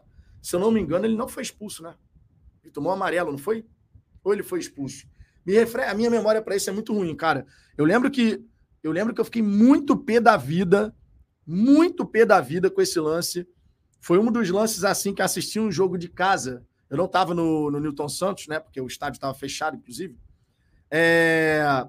O estádio estava fechado, né? Sei lá, eu não fui nesse jogo por algum motivo, cara. Agora eu não vou lembrar exatamente. Mas eu lembro que eu fiquei, meu irmão, possesso. Ele tomou amarelo, né? Pô, eu fiquei possesso. Cara, eu nunca tinha ficado tão irritado vendo um jogo do Botafogo. Eu nunca tinha ficado tão irritado com uma marcação que não gerou a expulsão de, de um adversário. Eu, eu, fiquei assim, ensandecido, meu ensandecido. Em casa, eu tava pé da vida, para não falar outra coisa. Tava muito pé da vida. Cara, eu acho que ele recebeu só amarelo, cara. Eu acho que ele recebeu só amarelo, não? Acho que ficou só no amarelo, que não é possível. Não é possível que ele nem amarelo tenha recebido. Eu lembro dele ter tomado amarelo, eu acho. Pô, não tinha como não tomar amarelo por uma entrada daquela. Quebrou a perna do maluco, meu irmão. Era pra ser expulso, logicamente. Drops. Bot... Ah, obrigado, Jefferson. Obrigado pelo superchat, cara. Tamo junto. Drops Botafoguense. Parece que estão manipulando para o Vasco ficar entre os quatro primeiros. Até o Flamengo ganhando volta redonda ajudou o Vasco. Ainda com o pênalti mandrake do Gabigol, que se jogou e marcaram pênalti. Cara, não posso, obviamente, chegar aqui e fazer acusações como essa. É, o Botafogo perdeu, foi no. Foi no, no campo, sabe? A expulsão da Adrielson ela ia acontecer de qualquer maneira, mesmo que ele não tomasse o vermelho direto, ele ia ser expulso. A do Rafael teve uma tentativa de agressão. Então, de verdade, eu fiquei irritado com o árbitro. Fiquei irritado com o árbitro. Achei que algumas vezes ele não dava falta quando era para dar, ou invertia, sabe? Não gostei da arbitragem dele. Achei um árbitro nervoso, tenso, não gostei. É, mas assim, não dá para falar que o Botafogo perdeu só por conta da arbitragem. O Botafogo teve dois jogadores expulsos e duas expulsões corretas. Dá para a gente falar que não foram expulsões corretas? No meu entendimento, não dá. Por mais que o Rafael não tenha acertado um soco assim cheio no jogador adversário, mas ele tem a tentativa da agressão. E isso também conta. Fogão Play, Vitão, Rafael e Adrielson foram agredidos. Ele não estava dando soco, estava se defendendo. Prova em vídeo. Anderson Mota compartilhou meu vídeo no Twitter. Veja o vídeo, precisamos ser justos. Cara, eu comentei aqui que o Adrielson, no caso do Adrielson, o jogador do Vasco, ele chega empurrando e a mão do cara vem aqui no rosto do Adrielson e ele reage. Teve uma ação que gerou uma reação. Aí o árbitro chegou e fez o quê? Deu um amarelo para cada lado, certo? O árbitro deu um amarelo para cada lado. É, pelo menos lá do estádio, a percepção foi: ele deu um amarelo para o cara do Vasco e deu um amarelo para o Adrielson. E no caso do Rafael, cara, por mais, repito, por mais que tenha tido uma provocação ali, a tentativa de agressão partiu do Rafael. Eu não vi, sinceramente, no vídeo qualquer lance de ah, o Rafael tava, ia ser agredido. Eu não vi, eu não vi. Eu vi um empurra, empurra e o Rafael fazendo assim. Não pegou em cheio, mas teve a tentativa da agressão. Isso aí não dá para falar que não teve, né? É, deixa eu ver aqui. A galera falou que o Rildo nem cartão levou naquele dia. Sério mesmo, cara? Nem, nem, nem amarelo ele levou. Eu não lembrava, eu, eu pensava que ele tinha tomado pelo menos amarelo. Giuseppe, nem levou amarelo. Complicado, né? É, nem, não levou, nem, o juiz não, não deu nem falta. Essa daí foi bizarra. É, por aí eu e elas. O Rafael foi agredido com uma cotovelada. É, eu não observei isso no vídeo, tá? Eu não observei isso no vídeo. Sinceramente, eu não observei isso no vídeo. Vou ver de novo para ver se eu consigo observar essa questão aí da, da tentativa de agressão para o Rafael. É, o árbitro só deu o cartão para o Rafael no caso, né? É, infelizmente, né? Infelizmente. Deixa eu trazer outras mensagens aqui, vou subir um pouquinho aqui. É, desci tudo aqui, agora vou subir mais um pouquinho aqui para ver a galera aqui. Cláudio Roberto, nosso glorioso Cláudio Pantufa, aqui, ó. Eu estou rouco sem a menor condição. A gente cantou demais, meu irmão. a gente cantou demais, cara. Eu estou forçando a minha voz aqui para tentar falar num tom normal. Tô forçando a minha voz para tentar falar num tom normal. Mas foi, foi brabo mesmo, cara. Foi brabo.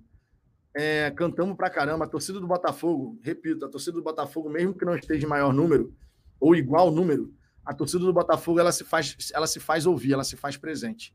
Sem sombra de dúvida, ela se faz presente. Isso aí é, é inegável. Você consegue perceber que aqui, ó, até o texto, até o texto colocou Vou colocar aqui, ó. O Texto fez uma publicação. Obrigado, Claudinho. Obrigado por avisar, tá, Claudinho? O Claudinho avisou aqui sobre publicação do Texto no Instagram. Tá aqui, ó, os stories, ó. Ele botou aqui, ó. Orgulho de como lutamos o jogo inteiro. É, não posso esperar pelo Brasileirão de 2023. É isso aí. Mal posso esperar pelo Brasileirão de 2023. Tem que trazer os reforços, né, o Texto? É bom, né? A galera quer ver as contratações chegando e a palavra final é sua. Eu fiquei orgulhoso também. Naturalmente fiquei orgulhoso. Mas a gente está precisando das contratações, né? Não dá para a gente ignorar essa, essa parte da história, né? Precisamos das contratações. Cláudio Roberto, pô, sem voz nenhuma. E a primeira coisa que acontece ao começar a trabalhar é o chefe ligando para falar contigo. Aí é foda. é, aí complica, né? Sem voz vai conversar com o chefe como, Cláudio? Aí fica difícil. Deixa eu trazer outras mensagens aqui. Rafael Dezé, acho que o assunto Rafael Vasco, expulsão, deve se encerrar hoje. Concordo. Daqui a pouco, um jogo que pouco vale gerará uma crise no nosso time. Estão criando uma pressão desnecessária para o clube. Não, eu concordo, cara. A gente está falando hoje, e foi o que eu disse: passou de hoje, vamos em frente, não vamos ficar remoendo isso eternamente. Ah, porque naquele jogo o Rafael, não sei o que, meu irmão, errou, está sendo criticado, duramente criticado. Na minha opinião, merece as críticas, mas passou hoje, vamos em frente. Vamos já pensar no próximo adversário, nos próximos desafios. Não dá para ficar remoendo isso eternamente. E, claro, o fato de você ter essa pressão adicional depois dessa expulsão do Rafael, vai colocar uma pressão a mais no lateral direito que chegar. A expectativa da torcida em cima desse lateral que vai ser contratado, ela é cada vez maior. cada vez maior. E o cara vai ter que chegar sabendo lidar com essa pressão, né? Ele chega lidando com uma pressão onde o contexto é a torcida quer ver um lateral que chegue e nos dê aquela confiança. É um cara, sendo de Plácido, é um cara de 29 anos que nunca vivenciou uma atmosfera de pressão de time grande. O Lanús na, na Argentina não é grande. O Atlético Tucumã, muito menos. E o All Boys, a mesma coisa. Então ele não está ambientado, não está acostumado e vai ter que se adaptar a essa realidade aqui no futebol brasileiro, caso o Botafogo venha confirmar a sua contratação. Matheus Monteiro, jogo de primeira fase de estadual é um excelente jogo para fazer M e aprender. Agora vão, não vai socar a cara do, do Gabigol na final. Que aprenda, cara. Eu só quero que aprenda a lição. A gente precisa realmente ter um time que aprenda a lição. Giuseppe, estão falando no Twitter que o Alex Teixeira falou algo como timinho de merda antes da expulsão. Teve isso? Cara, não sei. Mas se teve, ele não pode perder a cabeça da maneira como perdeu. Não pode. Ponto. Eu até vi no Twitter alguém comentando que o ah, o Zidane, até o Zidane já perdeu a cabeça numa final de Copa do Mundo. Sim, e a Itália foi campeã, a França foi vice. O Zidane foi expulso, escutou uma gracinha lá sobre a irmã dele, o Materazzi, e deu aquela cabeçada no Materazzi. Agrediu o cara, mas a França perdeu o Mundial. É esse que é o grande X da questão. Se você escuta uma gracinha numa partida que, por toda hora acontece, o jogo de futebol, ele é muito mais do que a parte tática e a parte técnica. O lado emocional no jogo de futebol, assim como qualquer outro esporte no planeta, ele tem um peso gigantesco, cara. Se você se descontrola, se você, por qualquer gracinha dita, perde a cabeça, meu irmão, tu tá ferrado. Tu tá ferrado. O adversário entra na sua mente, aí esquece. Não pode, né? Então, mesmo que, que o Rafael tenha escutado alguma coisa desse tipo, tá errado. Não era para ter perdido a cabeça. Naturalmente não era. Deixa eu ver outras mensagens aqui. Ricardo Zambuja, qual o nome do outro rapaz que sempre aparece nas fotos pós-resenha? Perguntando aqui para o Gustavo, Gustavo Chagas. Não sei se o Chagas já está aí, ainda está aí acompanhando a resenha, mas está aí a pergunta, hein, Gustavo? O nome do outro rapaz que aparece no pós-resenha, nas fotos pós-resenha. Rodrigo Galdino, Vitão, não me leva mal, mas tem jogadores desse time que tem que ir embora para ontem. E Texto vai desdo, desdobrar para trazer, se desdobrar para trazer pontas e lateral à altura desse time. Cara, existe um processo natural. É a lei de Darwin no elenco do Botafogo, né? É a seleção natural. Gradativamente, a gente vai ter jogadores que não vão acompanhar o nível, não vão acompanhar o nível, e vão acabar saindo. É o que vai acontecer naturalmente ao longo das próximas temporadas. E gradativamente a gente vai ver um time cada vez mais forte. A tendência é essa. A tendência é você ter um time com boas alternativas, titulares de e reservas também. Hoje a gente já tem algumas peças dessa forma. A gente já tem jogadores que não acompanharam o nível desse Botafogo de agora, o Chay, o Diego Gonçalves, faziam parte, eram titulares, mas nessa elevação de qualidade que a gente teve, não acompanharam, foram embora. Isso vale para outros jogadores também. Então, cara, é uma seleção natural que vai acontecer ao longo do tempo. Agora, esses jogadores, eles não vão ser mandados embora assim. Entramos nessa temporada com uma espinha dorsal. Essa espinha dorsal já tem boas opções mas ainda precisa ser fortalecida. A gente ainda precisa preencher as lacunas. E o Textor é o cara da caneta, né? É o cara da canetada final. É ele que vai dizer esse contrato aquele. Então a gente precisa naturalmente que essa movimentação aconteça, que o Textor entenda o papel que ele tem nesse momento, e é óbvio que ele entende, porque não dá para a gente ficar sem ver reforços chegarem. Os reforços precisam chegar porque isso vai fortalecer ainda mais. Já que o Textor disse que não pode esperar, mal pode esperar pelo Brasileirão de 2023, então que a gente veja a movimentação de mercado do Botafogo, né? Porque para a gente fazer um grande brasileiro de 2023 e alcançar o objetivo traçado de Libertadores, esse time precisa dos reforços. E a gente, obviamente, vai falar disso aqui constantemente, porque a gente precisa que essas lacunas sejam preenchidas. E vamos acompanhar o desenrolar desses casos aí.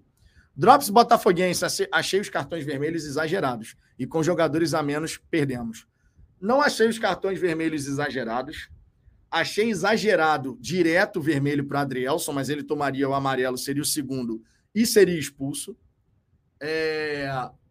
E no caso do Rafael, cara, por mais que possa ter tido uma agressão ao Rafael antes, e o cara tinha que também ter visto isso no VAR, mas o Rafael também tenta a agressão. Talvez um amarelo ali, talvez, mas repito, não precisa pegar em cheio para você tomar um vermelho. Você pode fazer uma falta por trás, não quebrar o jogador adversário e ainda assim você ser expulso. Né? Futebol tem dessas, né? A gente não pode desconsiderar. Alessandro Caetano, essas expulsões serviram só para a mídia independente passar pano para esse time. E John Textor, vocês são uma piada mesmo. tá bom, Alessandro. Ai, meu Deus. Cara, eu fico, nessa hora, eu fico me perguntando aqui se a pessoa que escreve isso no chat, se ela para para prestar atenção em alguma palavra que está sendo dita. Ou se ela só vem aqui para descarregar uma frustração qualquer, aí escreve isso.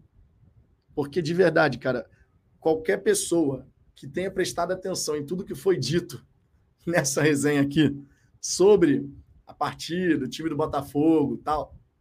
Irmão, desculpa, mas tá precisando escutar um pouquinho mais o que é dito aqui no canal, em vez de sair falando bobagem. Darcy Calai, então fomos beneficiados, pois além do Rafael, teria que ter expulsado o Carly falando aí que o Carly foi que acertou o jogador. Cara, eu sinceramente não vi. Sinceramente não vi é, esse lance do Carly. Eu ainda tenho que rever de novo para ver essa questão aí do. Rever de novo é ótimo, né? Redundância do cacete. Eu ainda tenho que rever o lance. rever de novo, tá de sacanagem. Eu tenho que rever o lance para poder verificar melhor, cara.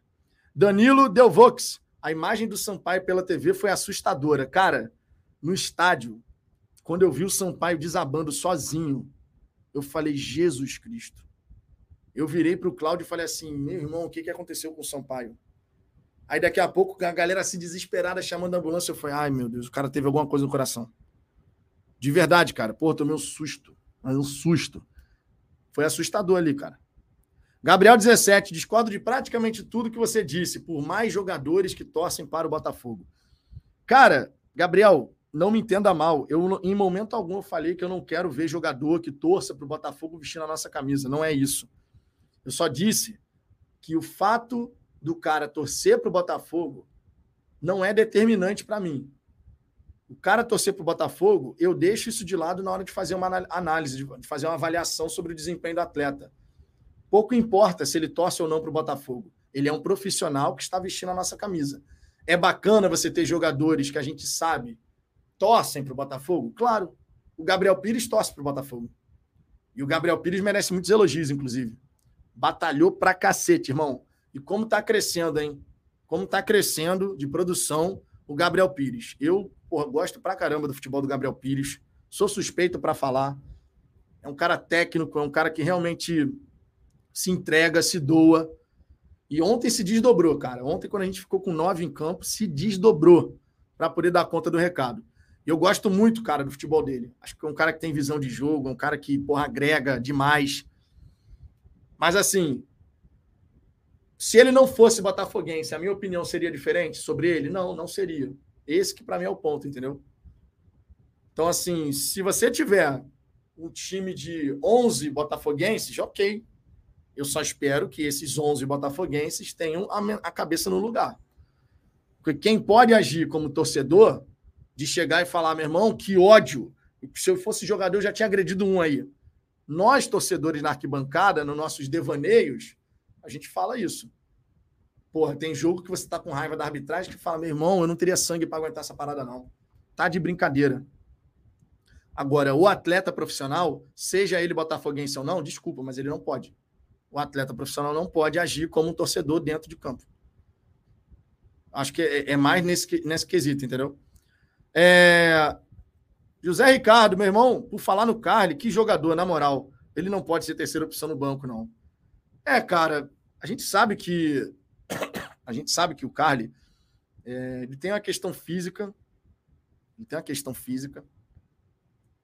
Temos Vascaíno aqui. Tirei... Rapaz, o Vascaíno ele tá tão carente, tão carente, que o cara vem numa live de Botafogo, num jogo com dois jogadores a mais, para querer tirar algum sarro. Como é que a gente responde o Vascaíno que chega aqui querendo tirar sarro mesmo?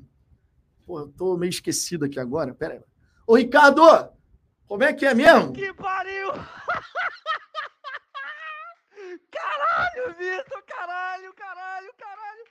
Porra! Almanac, Cláudio! Puta que pariu, irmão! Beijão, cara. Beijão. Obrigado por ter aparecido aqui e nos dar a possibilidade de sempre lembrar essa história do Vasco maravilhosa. Hugo Vasconcelos, Vitor, desculpe. Meus comentários são diretos sobre o time do Botafogo. São comentários sobre o desempenho do time. Mas você dá muita ênfase aos comentários que criticam as mídias independentes. Pô, cara, eu li um comentário desse hoje. Eu li um comentário desse hoje, Hugo. Tô lendo aqui, resenhando com a galera na moral. Agora, calhou de eu ler um comentário bosta igual aquele, né? Desculpa, mas comentário bosta. E o Aless... eu gosto do Alessandro que ele insiste ainda. Comentário bosta, né? Para para escutar, irmão. Cláudio Marcos, Vitão, na sua opinião, quem resolveu o problema que tínhamos com Marcelo e Canu? Foi o Castro ou a dupla? Ah, foi du... a dupla com este Adrielson e o Castro também, né? Você não pode tirar o mérito da comissão técnica.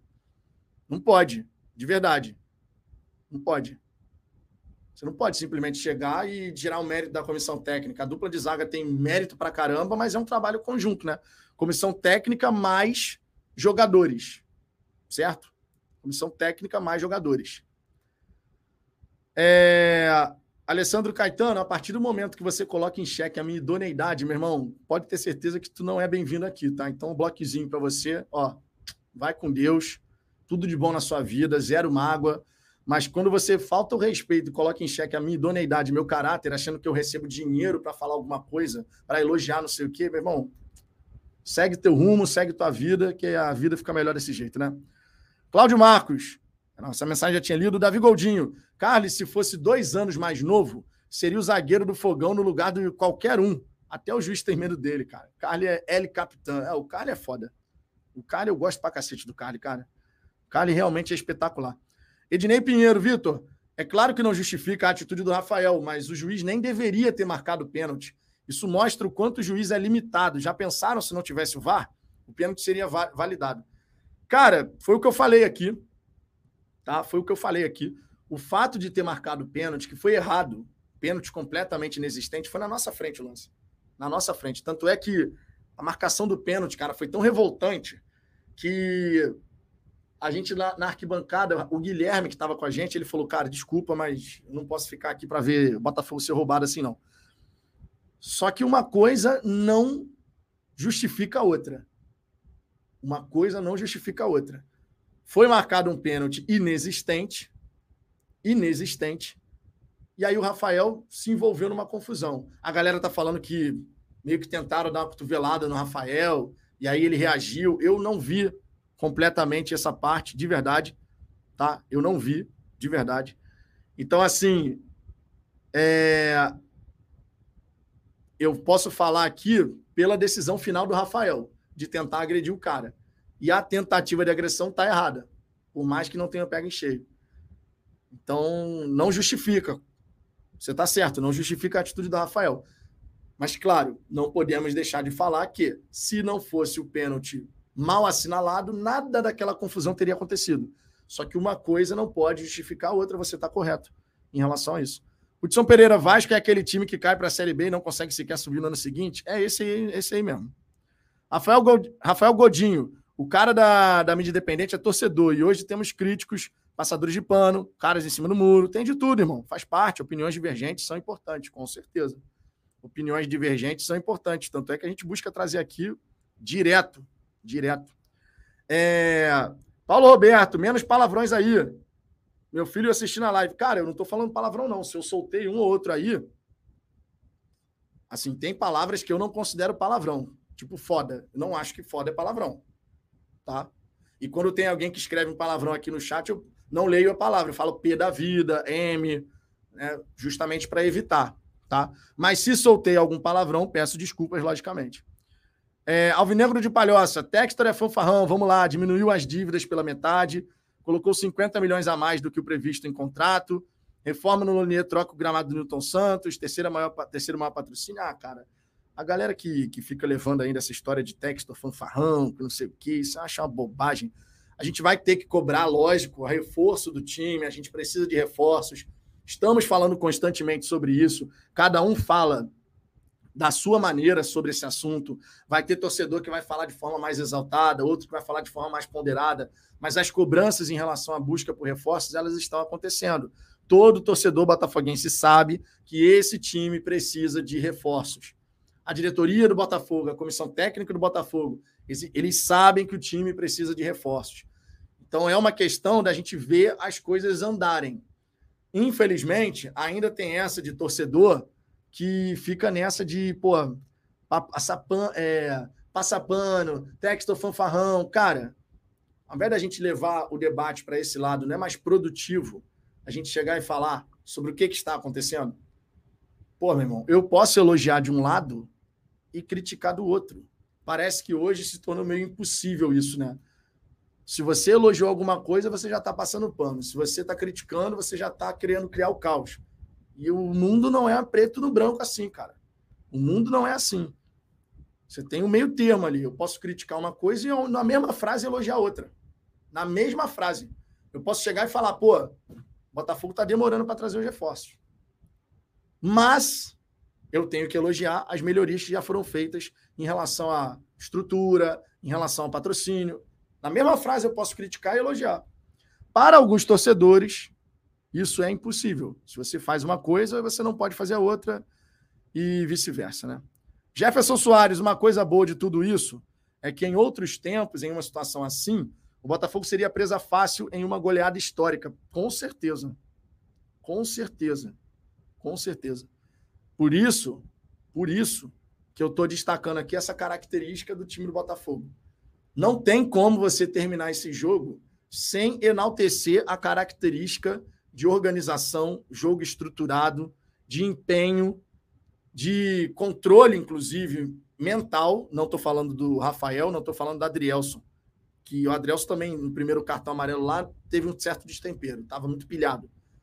Mas quem permaneceu em campo e quem entrou ao longo da partida, irmão, manteve um controle ali emocional muito forte.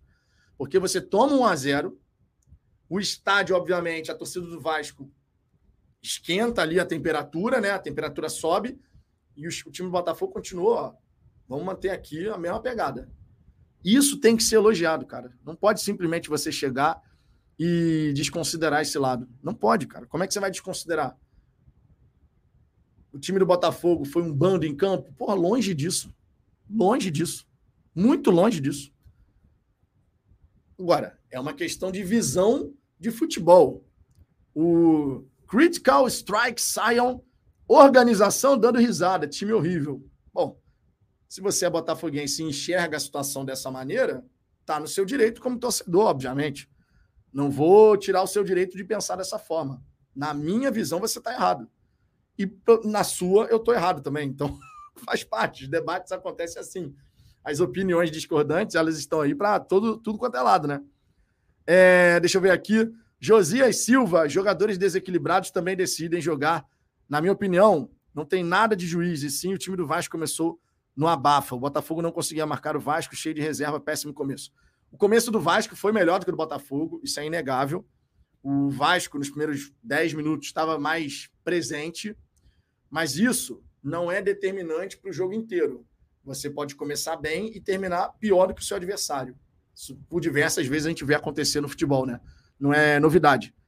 Então, quando a gente vê o time do Vasco começar melhor, ontem eu até escutei o Ricardo falar uma frase que é correta. Não importa como começa, mas como termina.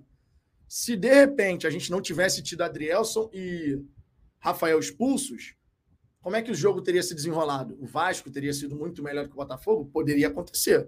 Seria decepcionante? Em certa medida, sim, porque a gente acreditava que o Botafogo poderia conquistar esse resultado e iria conquistar esse resultado. Agora, com 10 minutos, com 12 minutos, melhor dizendo, você tem um jogador expulso, é claro que isso condiciona o resto do jogo, né? Condiciona o resto do jogo. Você tem um jogador expulso, você tem que mudar as suas características, você tem que fazer o jogo de uma maneira diferente, de repente, do que tinha pensado a estratégia, né, para todo esse confronto. O grande lance, gran... o grande aprendizado que o Botafogo tem que ter nesse jogo é controle emocional para não entrar Tá? Eu estou falando, logicamente, direcionado aos jogadores que tiveram certo destempero, especialmente o Rafael e, em segundo lugar, o Adrielson. A gente tem que ter controle emocional porque a gente não pode terminar um jogo de futebol 10 contra 11, 9 contra 11. Não pode. Não pode. E esse é um pedido que todo treinador de futebol faz, né? Passe o que passar, aconteça o que acontecer, temos que terminar 11 contra 11. E isso é questão básica, cara. Isso é uma questão básica temos que terminar 11 contra 11. Não dá para a gente terminar um jogo de futebol 9 contra 11, 10 contra 11. Isso aconteceu. ok. Mas no futuro, próximos jogos, 11 contra 11. Esse tem que ser um objetivo muito claro para todo mundo. Para todo mundo. Marcos Lima, o time do Botafogo são dignos de aplauso. O time do Botafogo é digno de aplauso. Apesar de alguns torcedores só criticarem por não entender que o Botafogo estava a ponto de virar um América. Temos é de agradecer a Deus por Textor. Cara, é, eu sempre acho interessante esse tipo de colocação. É claro que a gente pode ter sim gratidão, é, porque ah, chegou um investidor, está colocando dinheiro no Botafogo. Beleza, problema nenhum ter essa gratidão, gratidão faz parte da vida. Porém, eu acho que o tempo da gente ficar meio que usando como muleta ah, porque o Botafogo ia, def... ia acabar, o Botafogo ia virar um América, o Botafogo isso. Esse tempo já passou. Eu compreendo que isso fosse muito argumentado em 2022, porque a gente estava num momento de virada, vários acontecimentos, porra, um monte de coisa tem que ser feita e ainda está tendo que ser feita. Mas agora em 2023, a gente já passou dessa fase. Agora em 2023, não pode, a cada resultado negativo ou a cada a cada revés, a cada coisa que de repente aconteça e não nos agrade, que a gente sempre tem que ficar nessa. Não, porque se não fosse o texto, se não fosse o texto, poderia ser outro investidor. Não sei qual vai ser o qual seria o perfil desse investidor, se seria um perfil que tem essa coisa muito de projeto, fazer as coisas gradativamente, de fazer ir dando certo. Não sei. Não sei qual seria o perfil, mas a gente provavelmente conseguiria um investidor. Iria ser rápido? Iria demorar? também não dá para saber. Mas sim, podemos ter a gratidão, mas isso não nos impede, em hipótese alguma, de criticar e cobrar quando necessário. E em relação à parte dos reforços, considerando que o Textor é o cara da palavra final, nesse momento as críticas são direcionadas a ele. Nós precisamos ver as contratações acontecendo.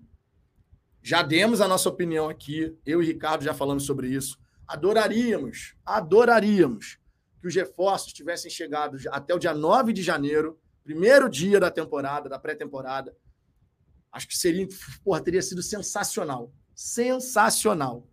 Teria sido muito bom se tivesse chegado no dia 9 de janeiro, até o dia 9 de janeiro. Teria todo esse período de pré-temporada com todo mundo aí treinando, teria sido maravilhoso. Mas a estratégia do Botafogo foi outra. Ok, quando entrar em fevereiro, a gente vai avançar.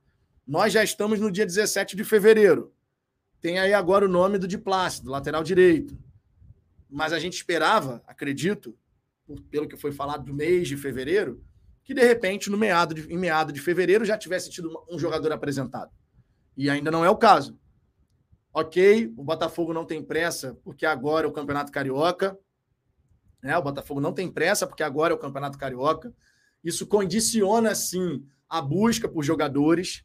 Ah, eu vou buscar já de saída agora, correndo, um centroavante reserva para o Tiquinho Soares. Pô, é campeonato carioca.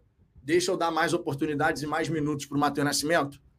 Isso pode ser levado em consideração e acredito que seja. A mesma coisa vale para outras posições. Pô, é o campeonato carioca. Eu preciso sair correndo para trazer um ponta direita. De repente o Botafogo avalia que Cara, para o Carioca eu não preciso me preocupar, eu tenho que focar mais lá, lá na frente. Concordo com esse planejamento de, de repente, deixar para trazer jogadores lá para meado de março, final de, final de março, começo de abril? Não, não concordo. Não é porque a janela vai até o dia 4 de abril que necessariamente a gente tem que ficar esperando até o final da janela. A gente está tendo um tempo agora que ao longo da temporada não teremos. E esse tempo poderia estar sendo melhor aproveitado nesse quesito. Os jogadores chegam, se ambientam, se integram, conhecem os conceitos de jogo, podem jogar partidas do Carioca nessa reta final, ainda na fase de inicial, né? Porque terminou a fase inicial, tu não inscreve mais ninguém no Carioca. Né? Até o dia 6 de, de março você consegue inscrever. Passou do dia 6 de março, esquece, não vai inscrever mais ninguém. É só agora para a Copa do Brasil, Sul-Americano e Brasileiro. São os principais desafios da temporada, mas você poderia testar esses jogadores num nível de disputa abaixo. Tudo bem, agora a gente só tem mais dois jogos aí de nível de disputa abaixo. Né? A gente está falando de dois pequenos do Rio de Janeiro depois de encarar a equipe do Flamengo. Né? A gente vai jogar contra o Flamengo no dia 25. Depois a gente tem dois jogos contra pequenos, o Resende e, se não me falha a memória, a Portuguesa. Né? A Portuguesa da Ilha. Então, obviamente, esses dois jogos ainda poderiam ser utilizados para isso. Depois que passar, passarem esses dois jogos, aí a gente está falando de semifinal de Carioca, a gente está falando de uma possível final de Carioca. E aí os embates já são bem mais pesados. Mas também é interessante testar esses jogadores nesse tipo de confronto, com essa rivalidade latente aqui no Rio de Janeiro. Né? Todos os quatro grandes querendo ganhar a taça. Também é interessante. Porque aí, quando chegasse Copa do Brasil, né? não a primeira fase, a segunda fase, estou falando, imaginando o Botafogo já na terceira fase, oitava de final. Sul-Americana, fase de grupos e Brasileirão, esses reforços já estariam muito mais integrados. Vamos ver como é que o Botafogo vai conduzir essa, essa questão, né? Mas acho que a gente tem que ficar, tem que separar uma coisa da outra. Parar com essa história de sempre que acontece um revés é se não fosse o texto, porque alguém criticou o texto, ah, alguém fez uma crítica, uma cobrança. Se não fosse o texto, não, já ficou para trás, irmão. A gente já está em 2023. 2022 já passou, o Botafogo já é SAF, vai completar agora no dia 11 de março um ano de SAF efetivamente constituída. Então, né? Vamos em frente. Sem essa de ter que sempre voltar para essa questão. É, Gustavo Bruno, ontem eu vi com os meus olhos um Botafogo com nove e deu mais trabalho que qualquer outro time do Carioca. Vitão, quero muito que você me explique como tem gente contra uma pessoa que tem colocado dinheiro no Botafogo. Ah, cara, sempre é possível, né? Sempre é possível. Aquela história. Ele o texto vai acertar sempre? Não, não vai acertar sempre. A gente não concorda aqui, por exemplo, com o texto centralizar tanto as questões nele. Lá no começo, eu até entendia. De verdade, eu até entendia. Tu tá chegando agora, você está querendo você tá querendo se envolver em todos os elementos, em tudo que está acontecendo, para você realmente poder se inteirar de tudo. Você não vai sair colocando dinheiro deixando que outras pessoas que tu não conhece, ainda não tem uma relação, gerenciem o seu dinheiro. Então eu entendia perfeitamente que lá no começo, lá em março, abril de 2022, né, até, até, o, até o final da segunda janela, digamos, que o texto fosse de trazer para ele mesmo. Eu entendo perfeitamente. Agora, à medida que o tempo passa, não é para você ficar centralizando, porque quando você centraliza, você cria um funil. Você cria um funil. São várias demandas, várias coisas que o Botafogo tem que resolver no dia a dia, na operação, e, e se tudo ficar dependendo do, do texto, complica. Agora, por exemplo, a gente está buscando o CEO. Ele, logicamente, está envolvido na escolha desse profissional, natural. Esse profissional sendo contratado, o que, que eu espero? Autonomia. O CEO tem que ter autonomia para trabalhar. Vamos ver se vai acontecer dessa forma. Vamos ver se vai acontecer dessa forma. Eu só acho que se o Textor, ao longo do tempo, ele continuar nessa de centralizar as decisões finais nele, não acho legal. Não acho legal. Acho que delegar, delegar, dar a confiança, né, a autonomia para o profissional poder fazer o trabalho. Porque se esse profissional, se esses profissionais que trabalham no Botafogo, eles sabem precisamente qual é a visão do Textor, para onde que o Textor quer levar o Botafogo, onde que ele quer chegar, esses profissionais vão conseguir tomar as decisões da maneira correta, porque vai ter uma diretriz, vai ter um norte. Então não vai ter a necessidade de você ficar o tempo inteiro centralizando as coisas na, na sua pessoa. Então esse é um ponto que eu espero ver ao longo do tempo que diminua. Agora, o texto não é imune a críticas. Não é imune a críticas. Ele vai acertar e ele vai errar. Ele vai acertar e ele vai errar. O que a gente espera é que as decisões sejam sempre muito mais assertivas do que equivocadas. É isso que a gente espera. Que ele acerte muito mais do que erre. Lembrando sempre que existe uma grande diferença entre Textor e a época da associação. O Textor toma decisões e é o dinheiro dele. Os dirigentes amadores tomavam as decisões e era o dinheiro do Botafogo. Eram duas coisas diferentes, ou pelo menos deveria ser. Né? Então, assim, a gente tem que sempre lembrar disso. O cara vai tomar a decisão e é o dinheiro dele que está na reta. Então, o cara vai né, pensar certinho o que, é que ele vai fazer, se vale a pena, se não vale a pena. Às vezes, para o torcedor, o que seria uma decisão de, porra, faz logo isso aqui, pô. Investe logo nisso aqui. De repente, para o cara, não. O cara vai fazer um estudo, vai pedir para fazer um levantamento de informações, porque é o certo. É você tomar a decisão não na emoção. Você tomar a decisão com base em informação. Informação é poder. Se você tem a informação e você analisa essa informação, você pode tomar melhores decisões. Então é natural que o texto busque tomar melhores decisões, porque é o dinheiro dele, no fim das contas. É, e isso a gente não pode desconsiderar. Ednei Pinheiro, Vasco jogou a maior parte da partida com, com o Fluminense melhor, mas não ganhou o jogo. Na verdade, Vasco jogou a maior parte da partida contra o Fluminense melhor, mas não ganhou o jogo. É verdade. Em boa parte daquele confronto, futebol, né, cara? Em boa parte daquele confronto, o Vasco estava melhor, mas não ganhou. Paulo Lucas, por favor, Crítica sem solução é apenas uma conversa vazia.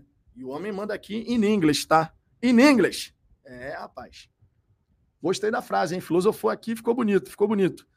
Beto Freitas, o ideal seria a FIFA proibir que uma pessoa ou holding seja dona de mais de um clube de futebol, mesmo que sejam em países diferentes. Cara, sendo em países diferentes, de verdade, não, não acho que é problemático. Não acho. O que não dá é você ter, obviamente, né, o conflito de interesse de você ter times que disputam a mesma liga. Isso nem pode. Né? Isso nem pode. Então, Renato Almeida, Rafael tem 34 anos de experiência. Uma SA demitiria-o imediatamente. Tapinhas. É, essa parte aqui eu não vou ler, não. Tinha que ter quebrado o jogador do Vasco no segundo tempo. Rafael, uá, somos um SA. Cara, o Rafael, ele tem, 30, tem 32 anos, tá? O Rafael não tem 34, para começo de conversa. E, e outra, cara, um jogador ele não vai ser sumariamente de, demitido, desligado do clube porque foi expulso. Ele errou. Mas repito, a gente não deve execrar o jogador. Acho que execrar o jogador é equivocado. Ele continua fazendo parte do elenco e ele vai continuar fazendo parte do elenco. Né? Rafael Garcia, Vitão, já tô de saco cheio de esperar reforços bacanas e nada. É, à medida que o tempo passa, e ainda mais quando tem uma derrota, o torcedor ele fica mais ligado ainda nessa questão da chegada de reforços, né? Ele fica mais, mais ligado ainda. Fábio Lemos, opinião é igual a. Cada um tem a sua. É verdade. O time foi de guerreiro, honrar a camisa, fogão Espartacus. É, honrou a camisa mesmo. Isso aí não, tá, não dá para negar. É, deixa eu ver aqui. Deixa eu ver aqui outra. Gustavo Nico. Para mim, o reforço mais importante é a ponta direita, mas não dá para esquecer a necessidade de reforçar as opções ao time titular. Lateral esquerdo, ponta esquerda e ataque também não, não podem ser esquecidos. É, e aí, cara, tem um detalhe importante, né? E aí tem um detalhe importante. Quando a gente fala aqui sobre essas posições que precisam de reforços como alternativas, opções ao time titular, entra naquilo que o texto falou. Não é muito sexy você buscar reforços reservas. O torcedor normalmente quer ver reforços para serem titulares, né? Mas a gente vai atrás de um centroavante, reserva. A gente vai atrás de um meio atacante, de repente, reserva. A gente vai atrás de um lateral esquerdo, se for o caso, reserva. Porque os titulares a gente já tem. E a torcida não vai gostar disso, né? Porque a torcida quer sempre ver você contratar os melhores, meu irmão. Não quero ver o Botafogo contratando jogador para ser reserva. eu quero ver o Botafogo contratar alguém para colocar o Tiquinho Soares no banco. Né?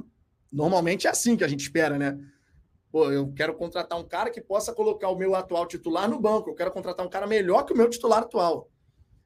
Mas não é o caso, né? A gente sabe que não vai ser o caso. A gente sabe que o Botafogo vai contratar, mas por diversas vezes opções, alternativas, para dar profundidade ao elenco do Botafogo.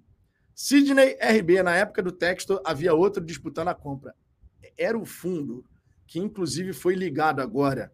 Era um fundo, não, né? Era um aventureiro, melhor dizendo, que inclusive teve o nome ligado agora ao Atlético Mineiro, que está tentando encontrar um investidor para virar SAF, que na verdade ele não tinha a grana. Isso foi até falado agora novamente no caso do Atlético Mineiro. Ele, ele durante um tempo teve um time lá no Zimbábue, e aí ele não tinha dinheiro efetivamente. Ele ia buscar no mercado a grana. Entendeu? Não é que ele já tivesse a grana ele ia querer a autorização do clube para poder ir ao mercado, buscar os recursos para poder aí sim comprar a SAF Botafogo, ou no caso agora, não sei se o Atlético Mineiro segue conversando, é...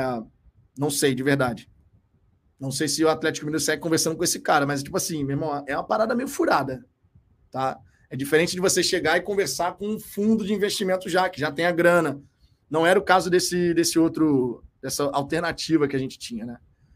É, deixa eu ver aqui. Gustavo Bruno, Vitão, não deveríamos olhar para o nosso investidor de forma diferenciada por, por um único motivo de não sermos considerados um clube satélite. É, deve, devemos criticar o texto no ponto de demorar para dar uma. E aí acabou o espaço da mensagem. Ficou estranha essa mensagem, Gustavo. Ficou meio estranho.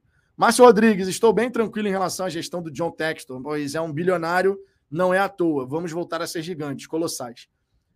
Cara, repito, o fato, o fato do Textor ser bilionário não significa dizer que ele não erra. Vale lembrar que o Textor já quebrou. Ele mesmo já falou sobre isso em entrevista, dizendo que tomou decisões erradas e a empresa que, porra, estava super bem começou a, sabe, entrar no buraco. Pegou dinheiro, porra, fez, se eu não me engano, foi até a história de empréstimo, que ele começou a querer buscar dinheiro e tal para poder fazer a empresa crescer, mas a coisa foi tomando uma proporção meio que não foi na direção legal. Ele mesmo já falou que ele quebrou e tal, não sei o quê.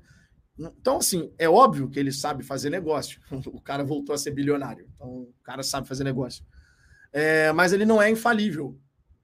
O que a gente tem que buscar cobrar e esperar também que aconteça é que as decisões, na maioria das vezes, sejam certas que ele tome 90% das decisões certas e que aqueles 10% de decisões equivocadas não impactem tão negativamente o Botafogo. Acho que é mais ou menos por aí, entendeu? Quanto mais decisões certas, melhor para o Botafogo. Dida Botafogo. O Botafogo ontem jogou super bem. Aquele tal jogador diferenciado é aquele que entra e muda o clima e se impõe perante o adversário. E o nosso Carly jogou com o sangue argentino nos olhos. O Carly é brabo demais, cara. O Carly é brabo demais. Adriano Pereira. Vitão, você não acha que aquele destempero dos jogadores não estava estranho, não? Será que aconteceu algo nos bastidores antes? Pô, cara, não dá pra gente. Não dá pra gente saber se teve alguma coisa. Eu, de verdade, não acredito que tenha tido nada. Não acredito, tá? Não acredito, de verdade. É... Mas, assim, alguns jogadores entraram pilhados. E meio que sem razão de ser. O Rafael não tinha porque tá pilhado. O Adrielson também entrou meio pilhado. Que sirva de lição. Que sirva de lição, porque o Botafogo tem que todos os jogadores manter o controle emocional. Que sirva de lição. É, Wellington, Vitão, qual a tua formação, irmão? Cara, eu sou graduado em licenciatura plena em educação física pela FRJ. Depois eu fiz uma pós-graduação em administração de empresas pela Fundação Getúlio Vargas. A minha formação, então, é nessas duas áreas, uma voltada para o esporte e outra voltada para gestão. É, trabalho aqui no, no Fala Fogão, isso para mim, eu já cansei de falar para vocês que isso aqui para mim é um trabalho, levo muito a sério, né? O trabalho que a gente busca fazer aqui no canal. Tem quem goste, tem quem não goste, faz parte da vida, mas não é naturalmente a minha única atividade. Né? O, eu trabalho com consultoria de campo também, tá? Trabalho também com consultoria de campo é, ajudando franquias a visitarem suas unidades espalhadas pelo Brasil. para poder averiguar se as unidades estão seguindo um padrão tudo certinho, tudo bonitinho e tal. Então, trabalho também com isso, né? E faço projetos em relação a isso para a rede de franquias. Né? Não sou consultor de campo, trabalho com consultoria de campo. Tem uma empresa que faz esse trabalho né? e trabalha com rede de franquias aí. A gente já atendeu um monte de, de franquia espalhada pelo, pelo país. É, Red Balloon, Moldura Minuto, Outlet Lingerie, enfim, é, 5 a SEC.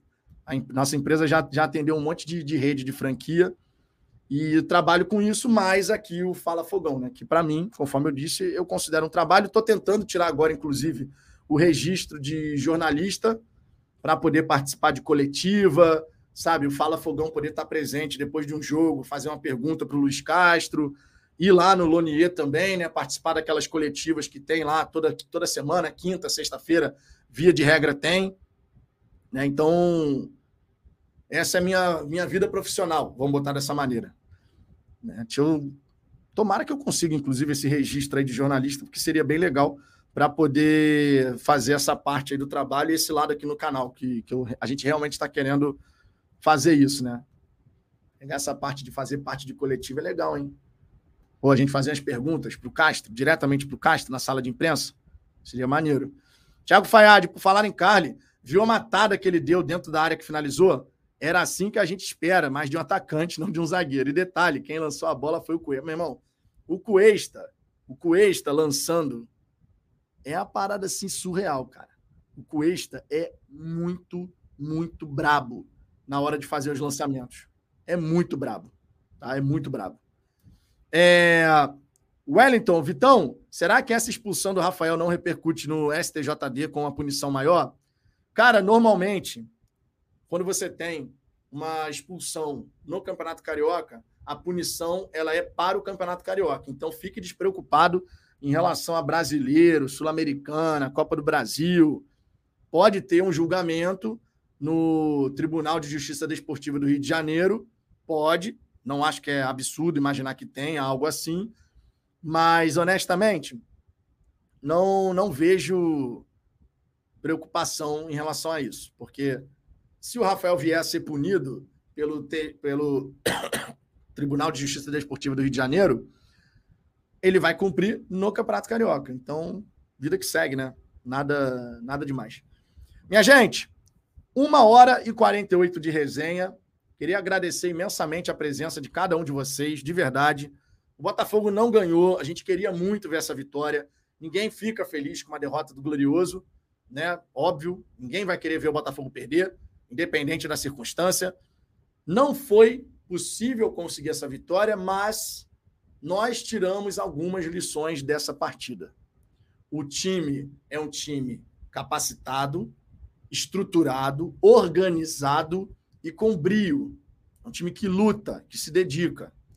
E essas características podem ser muito importantes e certamente serão quando a gente tiver jogos de mata-mata eu espero sempre ver o Botafogo aguerrido conforme foi nesse jogo. E claro, o controle emocional tem que ser uma lição a ser aprendida para que a gente não passe novamente por uma situação de terminar jogo com 10 contra 11, 9 contra 11, 11 contra 11 em todas as partidas. Se alguém tiver que ter jogador expulso, que seja o adversário.